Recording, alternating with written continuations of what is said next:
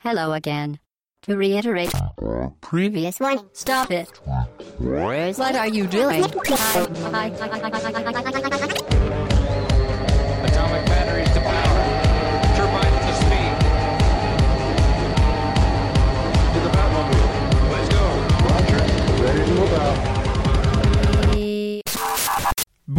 Bonjour à toutes et bonjour à tous. 227e podcast. Nous sommes le 21 mai et je suis triste de vous annoncer que ce podcast sera le dernier podcast d'actualité de bas gauche droite. L'annonce parfaite pour mettre de l'ambiance, euh, voilà. On y reviendra à la toute fin du podcast, je vous le promets. Euh, parce que d'abord, je vais euh, vous présenter qui va vous accompagner pour cette dernière qui se cache derrière les voix que vous n'avez pas encore entendues. Une personne qui est là depuis le tout premier podcast, le tout début. Et ouais. Voilà, un ancien, c'est Ouais, Fetch. Salut Fetch. Salut Hobbs.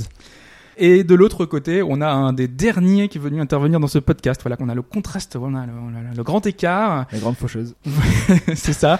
De l'autre côté de la table, donc c'est Bal. Salut Val. Bonjour Hobbs, bonjour Fetch. Ouais, et tu viens donc pour nous parler de Face Day Night, c'est ça? Non, de The Caligula Effect.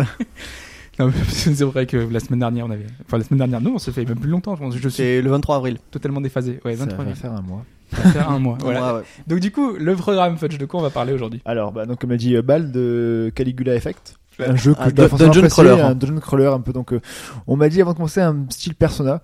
Donc, Ouais. euh, je pense que je vais quitter, le, de thé à je vais fond, quitter le plateau euh, directement. euh, il y aura bien évidemment donc de vu podcast d'actu, il y aura de l'actu, il y aura un petit peu donc euh, Assassin's Creed, des trucs comme Assassin's ça. Creed, du Prodigy qui n'a rien à voir avec la musique hein, aussi. Ouais, il y aura du Life is Strange, il y aura euh, entre autres aussi du. Bah, ce sera tout d'ailleurs. Hein. Ça sera déjà pas mal. Ouais. on va parler ensuite une section un petit peu plus euh, comment dire radio libre. On parlera un peu des jeux qu'on a fait actuellement, auxquels on joue, auxquels on a rejoué, euh, histoire un petit peu de voir un petit peu où on en est à chacun. Dans... Pareil qu'il y a un jeu dans la liste qui est, que t'as fait 30 fois. À peu près, ouais. À Ouais. peu près. Vous aurez- restez chez vous, ce n'est pas Suikoden. Et ouais, dommage. On va ensuite enchaîner sur euh, Setian. Donc, euh, alors là, par contre, c'est. euh, Si vous avez aimé, aimé euh, Premier Contact au cinéma, ça peut vous intéresser. Je ne l'ai pas vu. Mm. Non, le dernier que j'ai vu, c'était quoi qu'on a vu? Ah oui, Alien Covenant avec Pipo. Wow Une, euh, Vous avez aimé euh, euh, Sprite a plutôt apprécié. euh, moi, Non, moi je me suis demandé pourquoi, qu'est-ce qui se passe dans le film et pourquoi ils l'ont fait en fait. On en parlera alors Ouais, dans le supplément. Dans, dans- ouais, dans, le supplément, dans le DLC, pas de problème. Il y a Thimbleweed Park aussi. Il y aura bien sûr un petit peu un retour, un petit peu un revival. Euh, alors Ouais. c'est pas un reboot, un remix ou un rebirth, c'est on le remet un petit peu pour montrer un petit peu toutes les idées qu'on avait eues, les bonnes idées qu'il y avait eu aussi dans ces podcasts. Donc le plus musical, avec à la clé des cadeaux. Un petit lot, voilà. Voilà, on lot. verra, euh, on vous expliquera ça à ce moment-là. Puis il y aura bien évidemment la fameuse réponse à la question qui va être posée bientôt. Question assez compliquée d'après ce qu'il a dit en off. on va bien voir ça. Vous allez adorer. Et puis il y aura bien évidemment donc, le, le- le dans le cast, donc le DLC ensuite euh, à la fin euh, pour 15 minutes. Donc Alien Covenant, peut-être pas. On verra à ce niveau-là. qu'on- voilà, on a fait un sommaire, on a fini le podcast. Voilà, c'est bon. C'est bon, Voilà, merci. Bonne journée, au revoir. Allez, adieu. Euh, non, bah du coup, bah on va pouvoir passer à la, à la question. Hein. Bah ouais. Alors je sais pas si c'est si compliqué que ça. hein. C'est juste que je suis allé chercher dans les archives du Los Angeles Times de 1989. D'accord. En fait, euh, j'ai retrouvé un article qui évoque les plans de Nintendo d'acquérir une technologie pour la NES. C'était une technologie canadienne. Et on parle d'un accord à plus de 5 millions de dollars, ce qui est plutôt pas mal pour l'époque. D'American Dollar? Américaine de dollars, ouais, exactement. Et euh, oui, pas des Canadiens. Et euh, à la base, moi, je cherchais en fait euh, cet article parce que je suis tombé sur un prototype assez rare, même plus qu'assez rare, vraiment hyper rare, utilisant cette technologie, mais qui n'a jamais abouti. Donc la question est simple, c'est quelle est cette technologie qui intéressait Nintendo, mais qui n'est jamais arrivée dans nos salons? Les CD. Et ben, je vais faire quatre propositions et la réponse est dans la caisse, est dans mes réponses. D'accord. Alors, est-ce que c'était une technologie pour obtenir un son surround sur les jeux NES Est-ce que Putain. c'était un lecteur de disque optique façon CD-ROM? Ouais. Voilà, tu vois, on a ta réponse. Ta première intuition, peut-être que c'est ça? ouais. Est-ce que c'était un périphérique permettant de stocker des jeux Ou est-ce que c'était une manette avec un stick analogique? Une de ces quatre réponses est bonne. Moi je dirais le périphérique. Le périphérique, euh, c'est-à-dire pour stocker les jeux Ouais. Pour stocker les jeux, toi Alors, moi j'avais souvenir qu'au Japon il y avait des, des bornes, tu pouvais déjà graver tes jeux, donc je pense pas, moi je pense plutôt au stick analogique. Stick analogique pour toi Mm. Réponse en, À la fin du podcast. en fin de podcast. Voilà, comme d'habitude. On va passer à la première chronique. Un Mm. grand jeu sur PlayStation Vita. Au grand, je sais pas.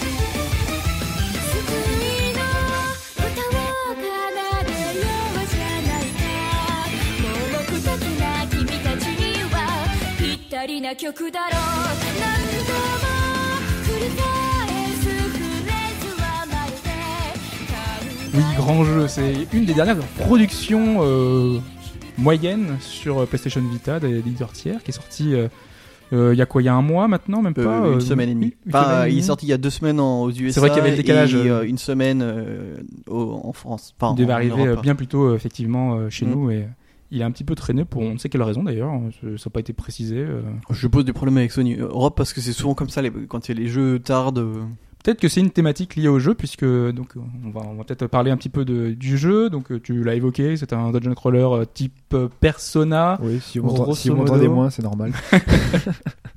Euh, pourquoi j'évoque ce nom? Parce que le scénariste du jeu, donc c'est Tadashi Satomi, c'est le scénariste des deux premiers Persona. C'est aussi celui des euh, Digital Devil Saga. Et donc à chaque fois, les jeux ont des scénarios euh, plutôt tourmentés, euh, plutôt euh, aboutis. C'était en tout cas gage de, de, promesses. Bon, moi je reconnais que c'est plus parce que j'aime bien tout ce que fait Furio en fait. Bah, Mais on- chacun ses pour remettre un peu dans le contexte, For You, C'était euh, The Lost Dimension qui est sorti il y a deux ans, je crois, sur PlayStation Vita et sur PlayStation 3. c'est ça, qu'on a chroniqué dans le podcast. Et euh, qui avec, Gre- avec, avec Grezzo avait fait Lost Legacy dont Pipo nous avait parlé, je crois pareil, il y a euh, un an et demi ou deux ans. Exactement. Euh, même si, il faut le dire, hein, ils sont éditeurs plus que développeurs. Oui, hein. ce sont là, en l'occurrence, c'est euh, Aquaria qui fait, le, pareil. qui fait le jeu. euh, C'est pas parce que Lost Dimension c'était fait par euh, Lancars, mais c'était édité par Furio. Exactement. Euh, donc là, le jeu, euh, c'est vraiment euh, un, un dungeon crawler qui, euh, nous, je vais un peu raconter l'histoire pour voir un petit peu le, le contexte. On commence, il y a une cérémonie de remise des diplômes. Et euh, notre personnage doit passer sur scène et il se rend compte que le visage d'une personne dans le public est glitché. Euh, du coup, il panique. Euh, il décide de sortir le plus vite possible de là et il rencontre une chanteuse, une idole, qui lui explique qu'il est en fait dans un endroit un peu spécial, Mobius, et que personne, mais vraiment personne, ne peut quitter ce lieu. Alors c'est même un peu compliqué que ça parce qu'en fait tout le monde est bloqué en fait dans la phase de lycée. C'est-à-dire qu'en fait quand tu quand tu as ton diplôme de fin de lycée, hop, tu reviens directement en première année de lycée. C'est ça. Et donc tu as d'ailleurs des, certains des personnages qui disent ont fait plusieurs boucles avant de se rendre compte qu'ils sont dans un monde virtuel. Donc en fait, vraiment, le héros se rend compte qu'il est dans un monde un peu virtuel, un peu étrange, et il se demande ce qu'il fait là euh, et pourquoi est-ce qu'il a été euh, mis là. Il va faire la rencontre euh, d'Arya, qui n'a rien à voir avec euh, Game of Thrones, hein, euh, qui est une, une fée, façon Aelison hein, de, de Zelda, qui est tout aussi insupportable avec sa voix. Moi, je, déteste sa voix, je, je déteste quand elle intervient. Euh, et en fait, ils vont se, il va rencontrer des gens au fur et à mesure au début pour former le Go Home Club, pour essayer de, de rentrer chez eux, parce que c'est les, les seuls. Tous les autres, en fait, eux, ils veulent rester. Ça Et, rien euh, à voir sur l'impulsion de Trump, le Go Home par exemple. Non, Non, non, bon. non plus. Ok. Et donc ce, ce groupe de, de jeunes, tu vois, là c'est leur, le- leur QG au départ, euh, ils sont autour d'une table, ils, ils essaient de s'organiser pour essayer de, de voir comment euh, sortir de là. Euh, ils se rendent compte qu'il y a une histoire autour de, de la musique, hein, qui sont, euh, il y, a des- il y a des musiciens euh, qui, euh, euh, qui, parce que c'est un peu le thème du, du jeu, la musique. Mm. Euh, si tu veux l'expliquer peut-être un peu mieux que moi. Bah, comme tu l'as dit, donc le personnage que le héros rencontre au début, donc c'est Mew. Donc en fait, un- une Vocaloid, on va dire, hein, même si c'est une marque qui est déposée. Ouais. Et donc Aria, c'est pareil. En fait, c'est l'autre Vocaloid qui contrôle en fait ce monde. Et donc, euh, ces musiciens en fait vont faire de la musique pour Mew. Et c'est via cette musique en fait qui, euh, que, la, que Mew va contrôler en fait indirectement l'esprit de tous ces, euh, bah, tous ces jeunes Tous ces lycéens. tous hein. ces lycéens en fait après on, on lycée enfin ils Ouais, sont bloqués au lycée mais on, on suppose qu'il y en a qui doivent être plus Oui, oui. vieux que le lycée qui sont juste revenus au lycée Du coup, ils sont piégés et euh, nous, notre but, ça va être de, de découvrir euh, ce qui, ce qui se cache derrière ce monde et pourquoi ils peuvent pas partir. Et il y a quand même pas mal de, de mystères. Je, je trouve que le scénario est plus recherché que que je pensais au premier abord quand même. Euh, notamment, euh, sans trop en dire, il y a un moment du scénario où on va avoir accès à des nouvelles du monde réel et on va apprendre ce qui se passe dans ce monde réel. Euh, et donc, qu'est-ce qu'il est advenu des, des 500 personnes, parce qu'on est plus de 500 personnes dans, le- dans, dans ce monde-là, dans, dans la vie réelle. Et là, je me suis dit, ah ouais. Et c'est à partir de là, moi, je pense que j'ai accroché vraiment au jeu, parce que avant, je tiens à le dire tout de suite, hein, c'est quand même sacrément médiocre. euh, Il y a quand même pas mal de défauts qui font que euh, c'est compliqué d'adhérer euh, au titre. Donc je, je vais parler un peu des, des- du système de, de combat parce que bon là donc comme on l'a dit c'est un- dungeon crawler Euh, donc la particularité déjà c'est que on n'a pas d'arène qu'on- enfin quand on con- rencontre un, ennemi le combat va se faire dans la zone où, dans laquelle on se passe un peu comme euh, on avait eu pour Tales of Zestiria C'est ça, comme le Ten Voilà. of. Mais par contre, c'est c'est plus proche du tactical RPG parce qu'en fait, au début du combat, on va nous demander de sélectionner les différentes actions euh, de nos personnages. On peut stocker jusqu'à trois actions en fait. Voilà, alors on peut stocker jusqu'à 3 actions par personnage et on en a 4 maximum, donc on peut stocker 12 actions. Et l'idée principale, bah, en fait, c'est d'enchaîner telle une, une chorégraphie bah, pour, euh, pour pouvoir euh, maximiser les dégâts aux ennemis. Et pour le coup, c'est, enfin, je trouve assez original. Mm. Et en plus, c'est, enfin, j'ai- j'aime bien l'idée aussi qu'on ait une, une, une preview de, de ce qui va se passer. Quand tu stockes trois actions, parce que tu dis, euh, je veux faire un coup qui va envoyer en l'air, euh, un coup qui va refaire tomber, et puis euh, enchaîner avec un tir au pistolet. Ça, ces trois actions que tu as stockées, tu vas les voir, vu que c'est, c'est en tour par tour, tu vas voir l'action, voir ce que ça va donner. Sauf que dans la réalité des faits, vu que l'autre fait aussi une action, et ben, ça va donner un peu un foutoir, ou alors il va contrer, ou alors il va faire un truc. Mais euh, t'as une preview finalement de ce que tu, des dégâts que tu vas faire, et c'est assez intéressant et c'est assez tactique. Et la preview a un pourcentage, c'est-à-dire qu'on va te dire, bon, bah, t'as euh, 97% de chance, 80%, 50% de chance que ça passe. Et donc, justement, et puis plus t'avances dans les actions, potentiellement, t'en as une qui peut augmenter ton, taux de chance. C'est-à-dire, euh, si tu contres l'ennemi ah, directement tout de suite, bon, bah, ça va être bon, euh, toutes les chances que ça passe, ou au contraire, bah, si tu fais des actions qui vont, bah, tu vas te faire toucher par l'ennemi, bah, t'as peu de chances que ton action se passe exactement comme la preview te le, te présente, quoi. Moi, je trouve que le, le rendu euh, Mm. marche bien. Euh, au début, c'est assez répétitif parce qu'on a très peu en fait de skills. Euh, on, on a vraiment très peu d'actions. On en a quatre ou cinq euh, de, de combat. Après, on a des, des, des, des skills de support. Euh, Donc ouais, t'as, t'as le catharsis effect pour les Ouais. attaques, t'as euh, tout ce qui est en fait euh, atte- attendre une action d'un autre joueur Ah ou euh, mettre, les- mettre un bouclier, truc comme ça. Et Pour le troisième c'est ouais. le support, donc ça va être euh, régénérer tes alliés, euh, augmenter ton euh, ta- tes, cou- tes- euh, ton critique, ton euh, ton évasion, euh, tout ça. Voilà, il faut essayer de jouer dessus parce que euh, chaque personnage qu'on a, donc on, on incarne quatre personnages dans un, dans un combat, hein, on va falloir sélectionner. C'est un peu comme Suikoden, tu as énormément de personnages différents que tu peux incarner. Les 500 personnes dont on parle depuis tout à l'heure, tu peux les avoir dans ton équipe. Donc on va encore plus loin, tu vois, dans le... Ah, Ouais, t'as non, ouais. après 10 persos, je crois, en t- euh, principaux. Et effectivement, après, voilà, Mm. tu, euh, à partir du troisième donjon, ouais, tu peux commencer à rencontrer n'importe qui, puis dire tiens, viens dans mon équipe. Donc euh, si sont- tu trouves le personnage stylé, tu vois, tu peux le mettre dans ton équipe. Parce qu'il D'accord. aura pas de portrait. euh, Bon, sauf qu'en fait, en vrai, ils ont exactement les mêmes attaques que tes C'est persos principaux, donc en fait, c'est pas- c'est C'est plus. vraiment esthétique, quoi. Voilà, C'est- c'est esthétique. euh. Oui. Il y a encore tous les, les, tous les Ouais, il y en a des qui se PNJ répètent en plus. Les PNJ se ressemblent énormément quand Ouais. même. hein. Ouais, euh, c'est voilà, juste pour le, pour le détail. Et, euh, euh, et donc sinon en fait pour expliquer en fait pourquoi est-ce qu'on a des pouvoirs c'est-à-dire que dans dans le monde de, de Mobius en fait les, les gens fuient le monde réel et donc on ont des traumas. Bah je, non je vais pas spoiler mais bon voilà on a des persos euh, qui euh, qui sont des sadiques t'en as qui ont euh, enfin qui ont peur des hommes qui ont peur des femmes. Ouais. voilà donc donc en fait chaque chaque chaque PNJ chaque personnage en fait tu peux voir son profil et voir quel est son trauma euh, en surface et son trauma profond. Enfin, en, montant leur, euh, ton amitié avec eux, tu peux savoir, voilà. Sachant que les, les- les- tous les personnages ont justement un trauma. Donc euh, il y aura des quêtes liées à tout ça que tu devras résoudre à chaque fois. Il va falloir te lier d'amitié avec eux. C'est-à-dire qu'à chaque fois, tu dois devoir parler avec eux. Et ça va vite. hein. Assez redondant, même si ça va vite. Tu parles une dizaine de fois, mais surtout qu'en plus. Tu mais peux- sauf que c'est limité. Tu vois, t'es obligé d'y retourner plus tard. j'a- J'allais dire, mais tu peux. En fait, tu, tu prends ton mec dans ton équipe, et en fait, à chaque fois que tu prends un escalier, ça, ça, ça régénère. J'ai même pas fait. En fait, tu, tu peux, si tu veux monter un mec au niveau 5 quand t'as. Mais, ouais, mais voilà. sauf que, ouais, non, mais juste monter un escalier, il faut que, faut, faut prendre l'écran de chargement. Oui, Et, et là, tu, tu notes Ah le point. là, meurs, les là. temps de chargement sont atrocement longs. C'est pour ça que tu le fais pas, en fait. Bah, moi, je, je, je joue sur mon téléphone en même temps. hein. Ce jeu, dès que j'ai ça. Moi, c'est exactement ce que, ce que j'allais dire. C'est un jeu où je fais autre chose en même temps, en fait. Euh, parce que tu as en gros 15 secondes de chargement. Et vu que les donjons sont en général par zone et des petites zones, ou alors tu as souvent des trucs où tu dois revenir en arrière, euh, voilà, tu as plusieurs fois des actions, tu actives un levier, un machin, tu redescends. euh, on te dit re- rencontrer un personnage à tout à l'étage et tu redescends dans le donjon.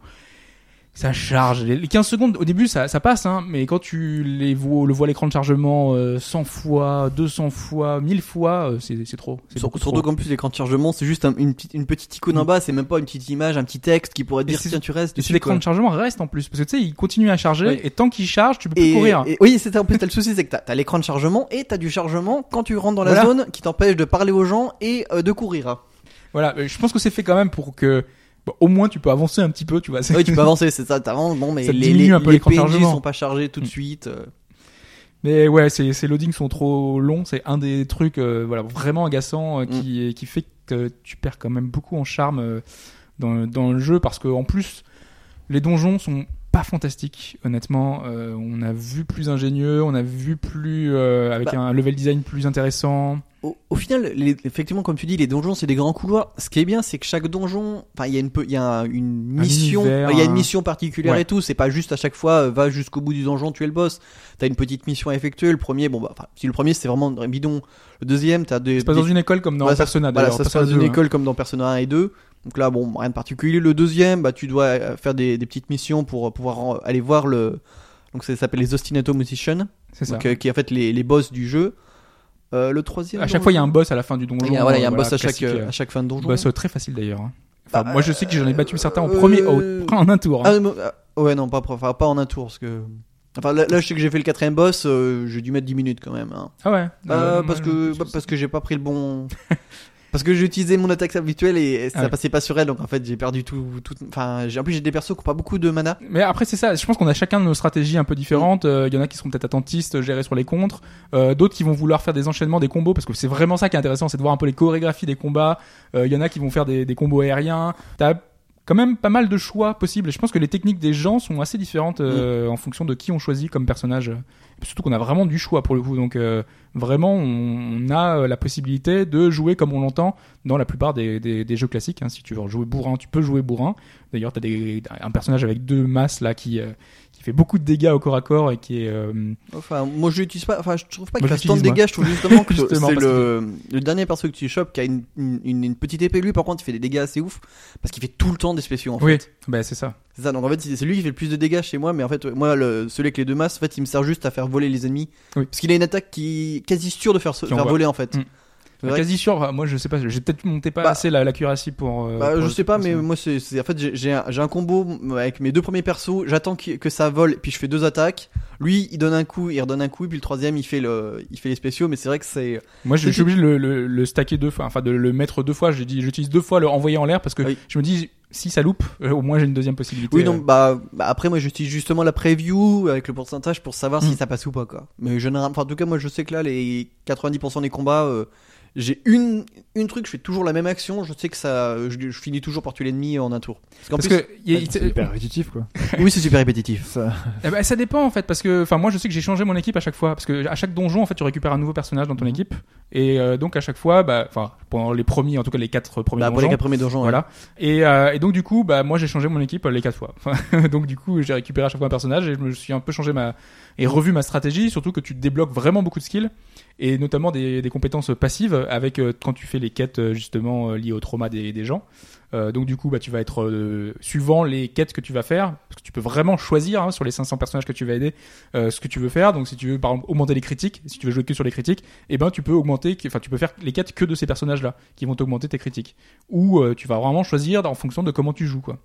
Parce que augmente faire toutes les quêtes à mon avis il faut vraiment avoir du temps Alors, devant lui hein, devant Bah, en fait, ce qui est, enfin, ce qui est intéressant justement, enfin, on le voit par les trophées, c'est en fait chaque, euh, bah, comme on, a- comme on, on, aide des élèves, en fait, chacun est dans une classe, donc sur- réparti sur trois années.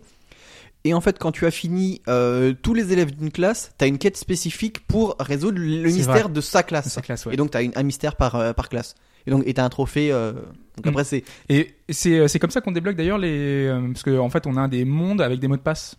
Alors ça, Euh, je sais pas du tout. il- Parce que j'ai pas encore trouvé les mots de passe justement. Non, mais il y euh, a des taux de drop, mais j'ai pas bien compris si c'était sur les mystères ou si c'était vraiment un truc qui tombait. Moi non euh, plus, parce que donc a priori il y a des zones dans le jeu, par exemple dans, la, dans les dans les classes là, dans l'école au tout départ, il y a une porte qui est fermée.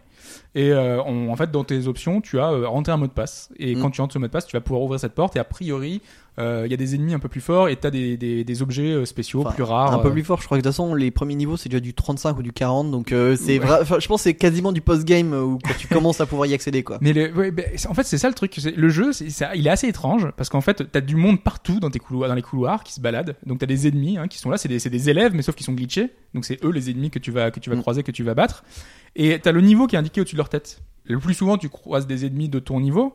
Mais c'est super pas rare qu'il y ait partout des ennemis level 35, 55, 85.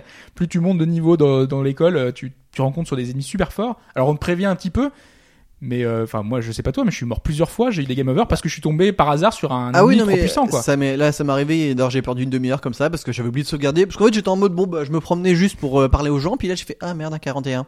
Puis là tu fais échappe et tu fais vous avez échoué. Deuxième tour, je suis mort. Faut, il faut imaginer un peu comme Xenoblade où euh, tu pouvais rencontrer des ennemis euh, surpuissants euh, parce que t'étais un monde un peu ouvert donc tu pouvais aller où tu voulais et tu pouvais rencontrer des fois des monstres qui étaient beaucoup trop forts pour toi donc tu Mm. te faisais destroy et là il y en a de partout il y en a de Mais partout, partout. par contre, ce qui est bien contrairement à un personnage, c'est qu'il y a des points de sauvegarde partout aussi. ah oui tu te sauvegardes tous les 10 mètres du coup Et là, je me suis fait parce qu'en fait, sur le boss du quatrième donjon, je me suis rendu compte, j'ai joué pendant une heure et demie à faire des, à parler aux mecs et je me suis dit, enfin, parce qu'en plus, c'est qu'il n'y a pas de checkpoint. hein. Si tu, si tu Ouais. meurs, c'est faut que tu reprennes ton dernier point de sauvegarde. il y a vraiment rien, aucun t'as pour aucun, euh, aucun sauvegarde automatique quoi.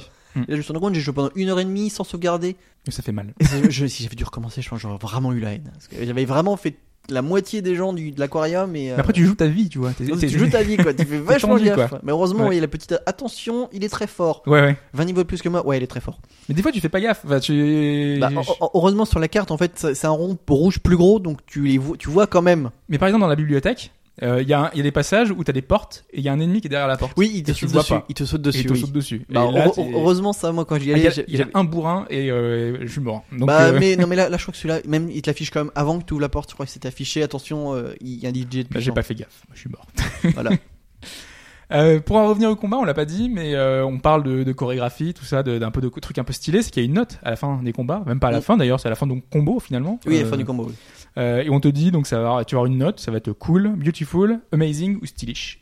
Donc voilà, c'est un petit peu euh, comme les beats all, hein, on a la Mm. petite note euh, de fin de fin de combat et qui va, en fonction de cette note, va dépendre le- l'expérience que tu vas avoir. Il y a un multiplicateur en fait En fait, pour la fin du mais combat. fait, en fait, en fait, t'as- la note juste sur le, le truc, mais en fait, le- je crois que le multiplicateur est par personnage. C'est-à-dire que Oui, les personnages, en fait, si, si tes personnages font des, on va dire, qui s'appellent des bonds, en fait, des, enfin, que tu, tu lis en fait tes, tes combos, effectivement, ils peuvent avoir un bonus x3, x4. Et en plus, t'as un bonus x2 XP si tu tues en, un- en enfin, c'est pas en un tour, mais en fait, c'est que tant que l'ennemi touche pas le sol, en fait, le combo Oui, dure c'est ça. Enfin, et tant que tes personnages ont, ont une action, en fait, si le- l'ennemi tombe au sol et un de tes personnages n'a plus d'action à effectuer, le combo s'arrête. Même ça. si Mm. d'autres personnages ont des actions à faire. Donc justement, c'est vrai que c'est là où t'encourage à euh, poursuivre les combos, essayer de bien gérer ça Mm. avec tous tes différents personnages pour que ça s'enchaîne et que tant qu'il est en l'air, tu continues à attaquer en l'air. Quoi. Voilà. Je voulais euh, du coup revenir aussi sur la, un peu la patte graphique. On l'a pas dit, euh, un autre personnage euh, marquant, enfin qui a développé sur le, sur le jeu, c'est l'illustrateur, qui était, enfin l'illustrateur de, hum, un des illustrateurs principaux de Kankole. Donc euh, Kantai Collection, Mm. euh, qui est un free-to-play, euh, enfin assez populaire. Je crois qu'on en a déjà parlé un peu dans le podcast. du, du Mecha Musume ou des fa- où on, on Voilà, a des bateaux de la Seconde Guerre mondiale euh, transformés en pas femmes. des, pas des demoiselles, ouais. qui est assez particulier, hein, mais c'est un gros gros succès. hein. Je, je crois que c'est plus de 2 ou 3 millions enfin, de, de téléchargements euh, au Japon, donc c'est quand même un gros gros succès là-bas. Et, euh, et donc le- je trouve que le style de- des personnages est, est vraiment est vraiment réussi. Enfin moi Mm. j'aime beaucoup, euh, enfin visuellement les, le, le car design de- des personnages. Par contre, effectivement, c'est totalement. Enfin, toutes les discussions sont totalement visual novel. Il y a, Ouais. il y a très peu de d'animation. Enfin, il y a pas d'animation. Non non, T'as des, tu vois un petit peu les personnages, mais t'as beaucoup d'action où c'est juste du texte et y a pas, on voit pas les personnages réellement euh, parler en fait. euh. Mm. Non, euh, bah, par contre, tu vois les personnages bouger à l'action Voilà. parce que c'est en, donc en 3D. C'est un, ouais, je l'ai pas dit, mais effectivement, c'est un, un, un jeu en 3D. Euh, J'aime bien, il y a un filtre sur l'image. Je sais pas si tu t'en Oui, compte. ouais, un, sur les coins. un petit peu euh, comme si c'était, euh, enfin, des, des traits noirs, euh, comme si c'était, je sais pas, des, des, des, des traces de pneus. je sais pas, un truc bizarre. pas, ouais. Et ça rend plutôt bien pour le coup. Euh, y a, de toute façon, il y, a y un style, euh, une couleur euh, rose, pastel, un peu, un peu étrange, mais qui rend euh, bizarrement, mais plutôt bien. Et j'ai noté, alors je sais pas si tu avais fait Sword Art Online le sur Vita. J'ai fait le premier Parce sur que- PS4. J'ai l'impression, ah, sur PS4, euh, que c'est le même moteur en fait. C'est possible. Parce qu'il y a le même effet quand tu parles à un personnage, tu sais que tu parles à un, que tu, tu deviens ami avec un personnage, Mm, tu mm. fais monter euh, la- l'amitié avec le personnage. Tu sais, t'as les petites, euh, Ouais, les petites notes. notes, les qui- petites notes de musique. c'est ouais. exactement pareil. Oui, effectivement, ouais. Les, euh, les, les skills, c'est pareil, c'était des petites cases dans le même style. Enfin, vraiment, j'ai l'impression que c'est le même moteur. Euh. Ah, le système de combat est pas le même quand même. Non, le Enfin, système de combat est pas le même, mais je veux dire, c'est un peu le la de même combat, Je veux dire, interface, le, euh. le, le, le truc pour monter les skills, puisque Mm. sur Sword Art Online, c'était fallait utiliser une arme pendant X Non, non, je temps. dis que c'est pas voilà. le même Mais oui, système qu'on voit, mais mais je vois c'est, ce que tu veux euh, ouais. j'ai- l'impression qu'il y a une vraie filiation et qu'ils ont vraiment utilisé ce que, Oui, enfin, un vraiment style, oui, du temps possible, oui. euh, sur le truc. Euh, et mais c'était aussi pour dire ça, c'est qu'il y avait un autre des défauts finalement du, du jeu, c'est que ça rame quoi. Ah oui, c'est très dès- dès qu'il y a problématique. plus de 10, 10 PNJ à l'écran, ça, ça rame méchant. Surtout, surtout Ouais. quand tu fais des gros combos qui font des bonnes explosions. C'est c'est quand même vraiment dommage quoi sur un jeu de ce type euh, quand tu devrais avoir des enchaînements qui sont assez sympas visuellement avec Mm. euh, beaucoup d'effets ben voilà ça rend pas euh, pas forcément euh, fantastique Euh, je vois qu'on en est arrivé un peu le, au, au bout du bout, mais euh, enfin, je voulais juste rajouter quelques mots sur la musique, euh, euh, qui est, bah, si tu veux euh, en parler. euh, J'allais dire, la musique est bien. Alors le problème c'est que en combat, enfin en combat, enfin t'as une, une- forcément, euh, musique instrumentale et quand tu rentres en combat, hop, t'as une voix qui vient par dessus. Et là, c'est vrai que c'est très, c'est sympathique parce que stylé, vraiment. La voix arrive toute, enfin, il n'y a pas de. Il y a une espèce de coupe. transition, Il y a une euh, transition naturelle et ouais. dès que le combat se finit, la, la, la voix, la voix euh, disparaît. enfin, voilà. Par contre, c'est des loops de 1 minute 30, je crois. Mm. C'est atrocement long. Oui, et quand tu fais un donjon de, de 5-6 heures, Voilà, euh, enfin, tu ouais, tout le temps. tout le quoi. temps, Pendant ouais. une minute, euh, c'est la même musique qui repasse, qui repasse. Je me suis fait exactement la même remarque. Hein. C'était. euh, C'est d'ailleurs j'étais bien content parce que la bibliothèque j'aimais bien la musique. C'est Oui. le- l'extrait musical qu'on a passé, mais il y, y en a des donjons, c'est insupportable au bout d'un moment.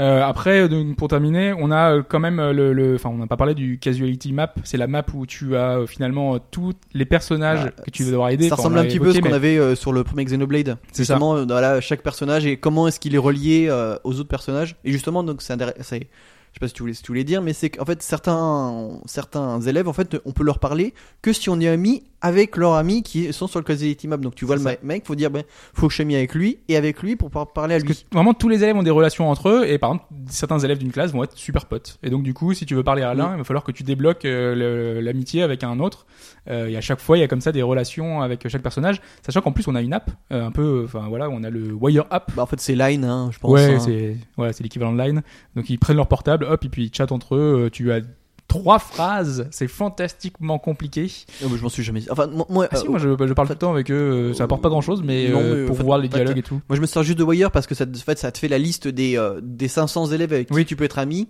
et automatiquement et, tu peux les et surtout, tu peux voir leur profil en fait. Mm. Et donc, en fait, comme ça, tu fais la liste. Parce qu'en fait, entre chaque donjon, ce qui est intéressant bah, et un peu rébarbatif, c'est de monter tous les gens, les nouveaux personnages que tu as pu rencontrer dans cette zone-là, puis d'aller voir leur trauma et puis de voir si tu as accès aux zones où. euh, parce que, tiens, une chose qu'on a oublié de parler, c'est euh, les, les équipements. C'est-à-dire qu'en fait, les équipements, Oui. c'est pas des, c'est pas une arme. En fait, c'est on va lui mettre un trauma. Par exemple, il est sadique. Maintenant, c'est, euh, mais ça, et ça donne un bonus euh, de dégâts des bonus ou des malus ou des malus. Enfin, ça peut, voilà. Mais c'est, c'est que c'est intéressant. C'est- marrant, C'est, ouais. c'est marrant. En fait, t'as, trois niveaux. T'as effectivement le- les, les manifestos qui sont les armes, les core beliefs qui sont les armures et les traumas qui sont les accessoires en fait de, de RPG classique. Et en fait, tu les euh, récupères quand tu gagnes un combat, tu récupères finalement ce qu'il avait. enfin, sur un coffre. Ou sur un coffre, ouais, effectivement. Euh, donc ouais, c'est vrai que c'est c'est pour ça que c'est un peu dommage, c'est que clairement on est à milieu d'un persona en termes de qualité de finition, de Mm. d'interface, de, de tout. Enfin voilà, ça rame, c'est euh, les donjons sont un peu répétitifs, les combats. euh, si on a un combat, enfin un combo qui marche, euh, finalement on va le répéter à, à vitam nauseam. Il y a quand même pas mal de, de choses qui sont dommages. Mais si on arrive à passer outre ces défauts, dit comme ça, ça, ça- je sens que ça va convaincre strictement personne. Honnêtement, moi, à partir du troisième, quatrième donjon, moi, je trouve qu'il y a un charme qui se dégage de ce titre, avec des bonnes idées, des, des choses. Le scénario commence à devenir intrigant. On commence à nous dire des choses, voilà, qui, sur ce qui se passe, euh, sur nos personnages à nous, euh, voilà, qui sont peut-être pas comme ils seraient vraiment dans la réalité. Il y a plein de petits détails. Il y, a, il y a une vraie réflexion en fait justement bah, sur l'adolescence, les Ouais. différents traumas que tu peux développer euh, à l'adolescence et tout, et le passage à, à l'âge adulte justement où tu dois accepter euh, la réalité, accepter t- t'accepter tel que tu es, accepter les autres pour pouvoir bah, devenir un, un élément de la société quoi. Voilà, et donc euh, c'est en ça que la réflexion est plutôt intéressante, mais euh, malheureusement il y a quand même beaucoup trop de petites choses qui font que c'est difficile, vraiment très difficile à conseiller. euh, c'est surtout le prix, hein, parce que c'est quand même 40 euros uniquement en démat. En démat, Moi, le genre de choses, euh, je l'ai pris, mais vraiment juste pour euh, euh, dire, euh, voilà, je, c'est dommage que qu'il n'y a pas plus de jeux qui sortent sur Vita et ce genre de jeu, mais, euh, Mais, mais là, de toute façon, c'est- on connaît Atlus hein, qui édite en Europe et c'est toujours la même histoire. Il- enfin, on a une version anglais, on a la version américaine euh, et tout, puis ils ont pas fait plus d'efforts. C'est des maths pour les Européens parce que c'est trop compliqué de, de sortir une boîte pour euh, 10 pays. mais c'est dommage, c'est dommage, c'est C'est vraiment dommage. dommage. Enfin, moi, je- comme tu dis, c'est pas un mauvais jeu, mais euh, voilà, il faut, faut avoir, faut s'accrocher, faut avoir envie et euh,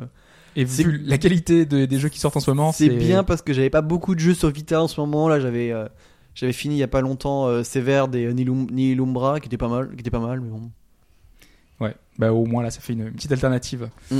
Donc c'était The Caligula Effect, euh, développé par Aquaria, édité par Furiou, disponible sur PlayStation Vita. On va pouvoir passer. J'allais- enfin- Ah si, j'allais dire faire un dernier petit aparté. Le nom Caligula Effect en fait est expliqué dans le manuel, c'est-à-dire que la première page c'est dit n'allez pas lire la page 24 du manuel. la page 24 du manuel c'est dit l'effet Caligula, c'est le fait d'avoir envie de quand on t'interdit quelque chose de le faire deux fois plus. Voilà. D'accord. Bah ouais, et la précision. D'ailleurs, j'avais lu que je crois que c'est Suikoden qui donnait des, qui spoilait euh, dans son manuel a priori. euh, Dans le premier, peut-être, je crois. Ouais. C'était possible. Ça devait être la question au départ. D'accord, ok. Ah ouais. Les jeux qui spoilent dans le manuel. D'accord. Ah non, c'est. Du coup, l'anecdote est totalement raccord. On a pu caser Suikoden euh, comme ça. Euh, bref, on va pouvoir passer à l'actualité de la semaine.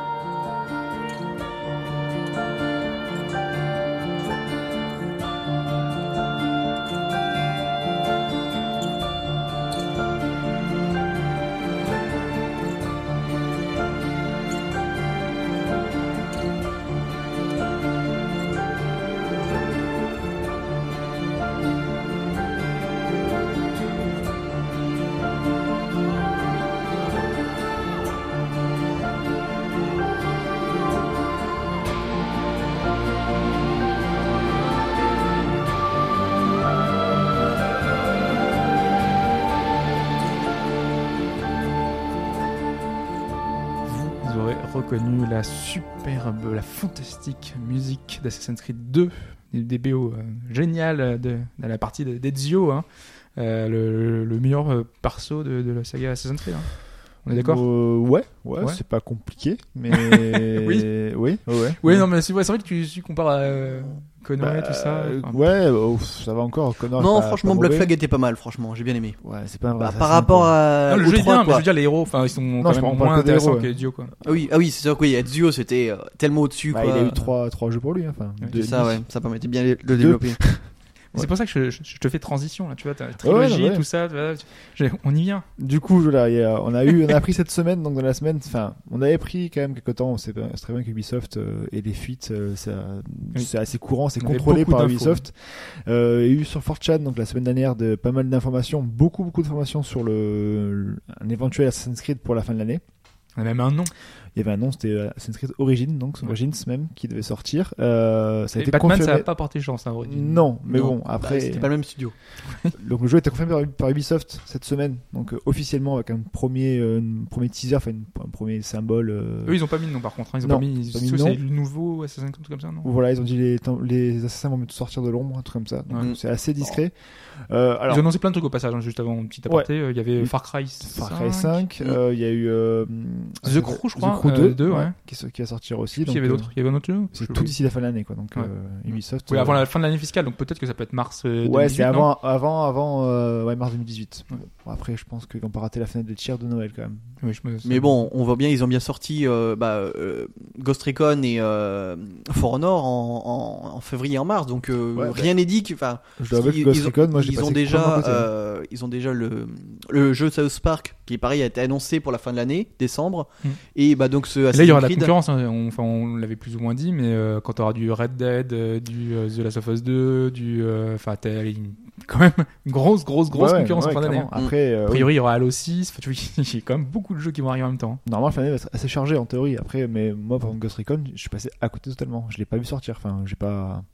Il n'y a pas eu de buzz dessus. Il n'y a pas eu de truc. Enfin, Mais il va bien eu- se vendre. Ça va être comme euh, le Rainbow Six qui a Ouais, fait donc c'est ouais. euh, De de toute façon, là, le, le Ubisoft, enfin, même, même si c'est pas le cas avec Assassin's Creed, essaye quand même vachement de, de vendre ce qu'ils appellent le jeu comme service. C'est-à-dire qu'en fait, t'as un jeu, mais on te propose, bah, un peu comme, euh, comme ça s'appelait celui dans New The York, Division. euh, The Division, voilà. Ouais. On propose toujours de continuer à, jouer au jeu, mais pas, voilà, pas juste Ouais, pour faut l'histoire. faut C'est le principe de Destiny aussi, quoi. Faut C'était ça, c'était faut le jeu season comme un service, ouais. Il faut payer le season pass. Faut Quoi. payer le season pass, Tu c'était payes là deux jeux, ça. quoi. Donc euh, après, voilà, c'est en gros, si tu payes pas le season pass, t'as toujours, c'est très, très familique en Mm, contenu. c'est ça, après, ouais. hein, donc, euh, Mais c'est c'est une technique qu'ils ont pour garder les joueurs euh, qui, de toute façon, sinon, Ouais. euh, jouent un jeu, un jeu euh, 20 heures, puis ils passent au jeu suivant, quoi. Par contre, moi, là, j'ai j'ai pu en discuter la semaine dernière avec un dev de- d'Ubisoft et il me disait qu'ils avaient quand même mis l'accent sur le solo. Donc, euh, a Alors priori, là, vous serez pas déçu pour le sur solo de celui-ci, Ghost sur, Recon. sur le pro... euh, Ghost Recon? Ah ouais, oui, Ghost. Recon. Non, pas Assassin's Creed. euh. D'accord. ok. Parce que du coup, ouais, non, sur le solo de Ghost Recon, ouais, bah oui. Non, pourquoi Assassin's Creed, j'ai aucune info. du- Assassin's Creed, alors il y a c'est des fuites pour l'instant, c'est avec des pincettes, mais je pense qu'il y a quand même pas mal de, de, de vérité là-dedans. Euh, donc ce sera principalement que des missions euh, solo, ce sera que du solo. Ils vont mettre de côté le, le multi, ce qui en soi n'est pas, Bon, pas très les grave en multi, soi. il y a toujours des Family League, des, des Assassin's Creed. Euh, le jeu donc se passera en Égypte, mais bien Ouais. longtemps en arrière Ouais, en parce Égypte. qu'on en parlait juste avant. La logique voulait que ce soit avec euh, Napoléon, tout ça. la- une période un peu similaire de celle de- d'Unity. Et euh, finalement, pas du tout. Non, non, c'est c'est vraiment. Ils reviennent aux sources. Donc, alors, on sait pas encore la date, mais en moins 1200, 1400.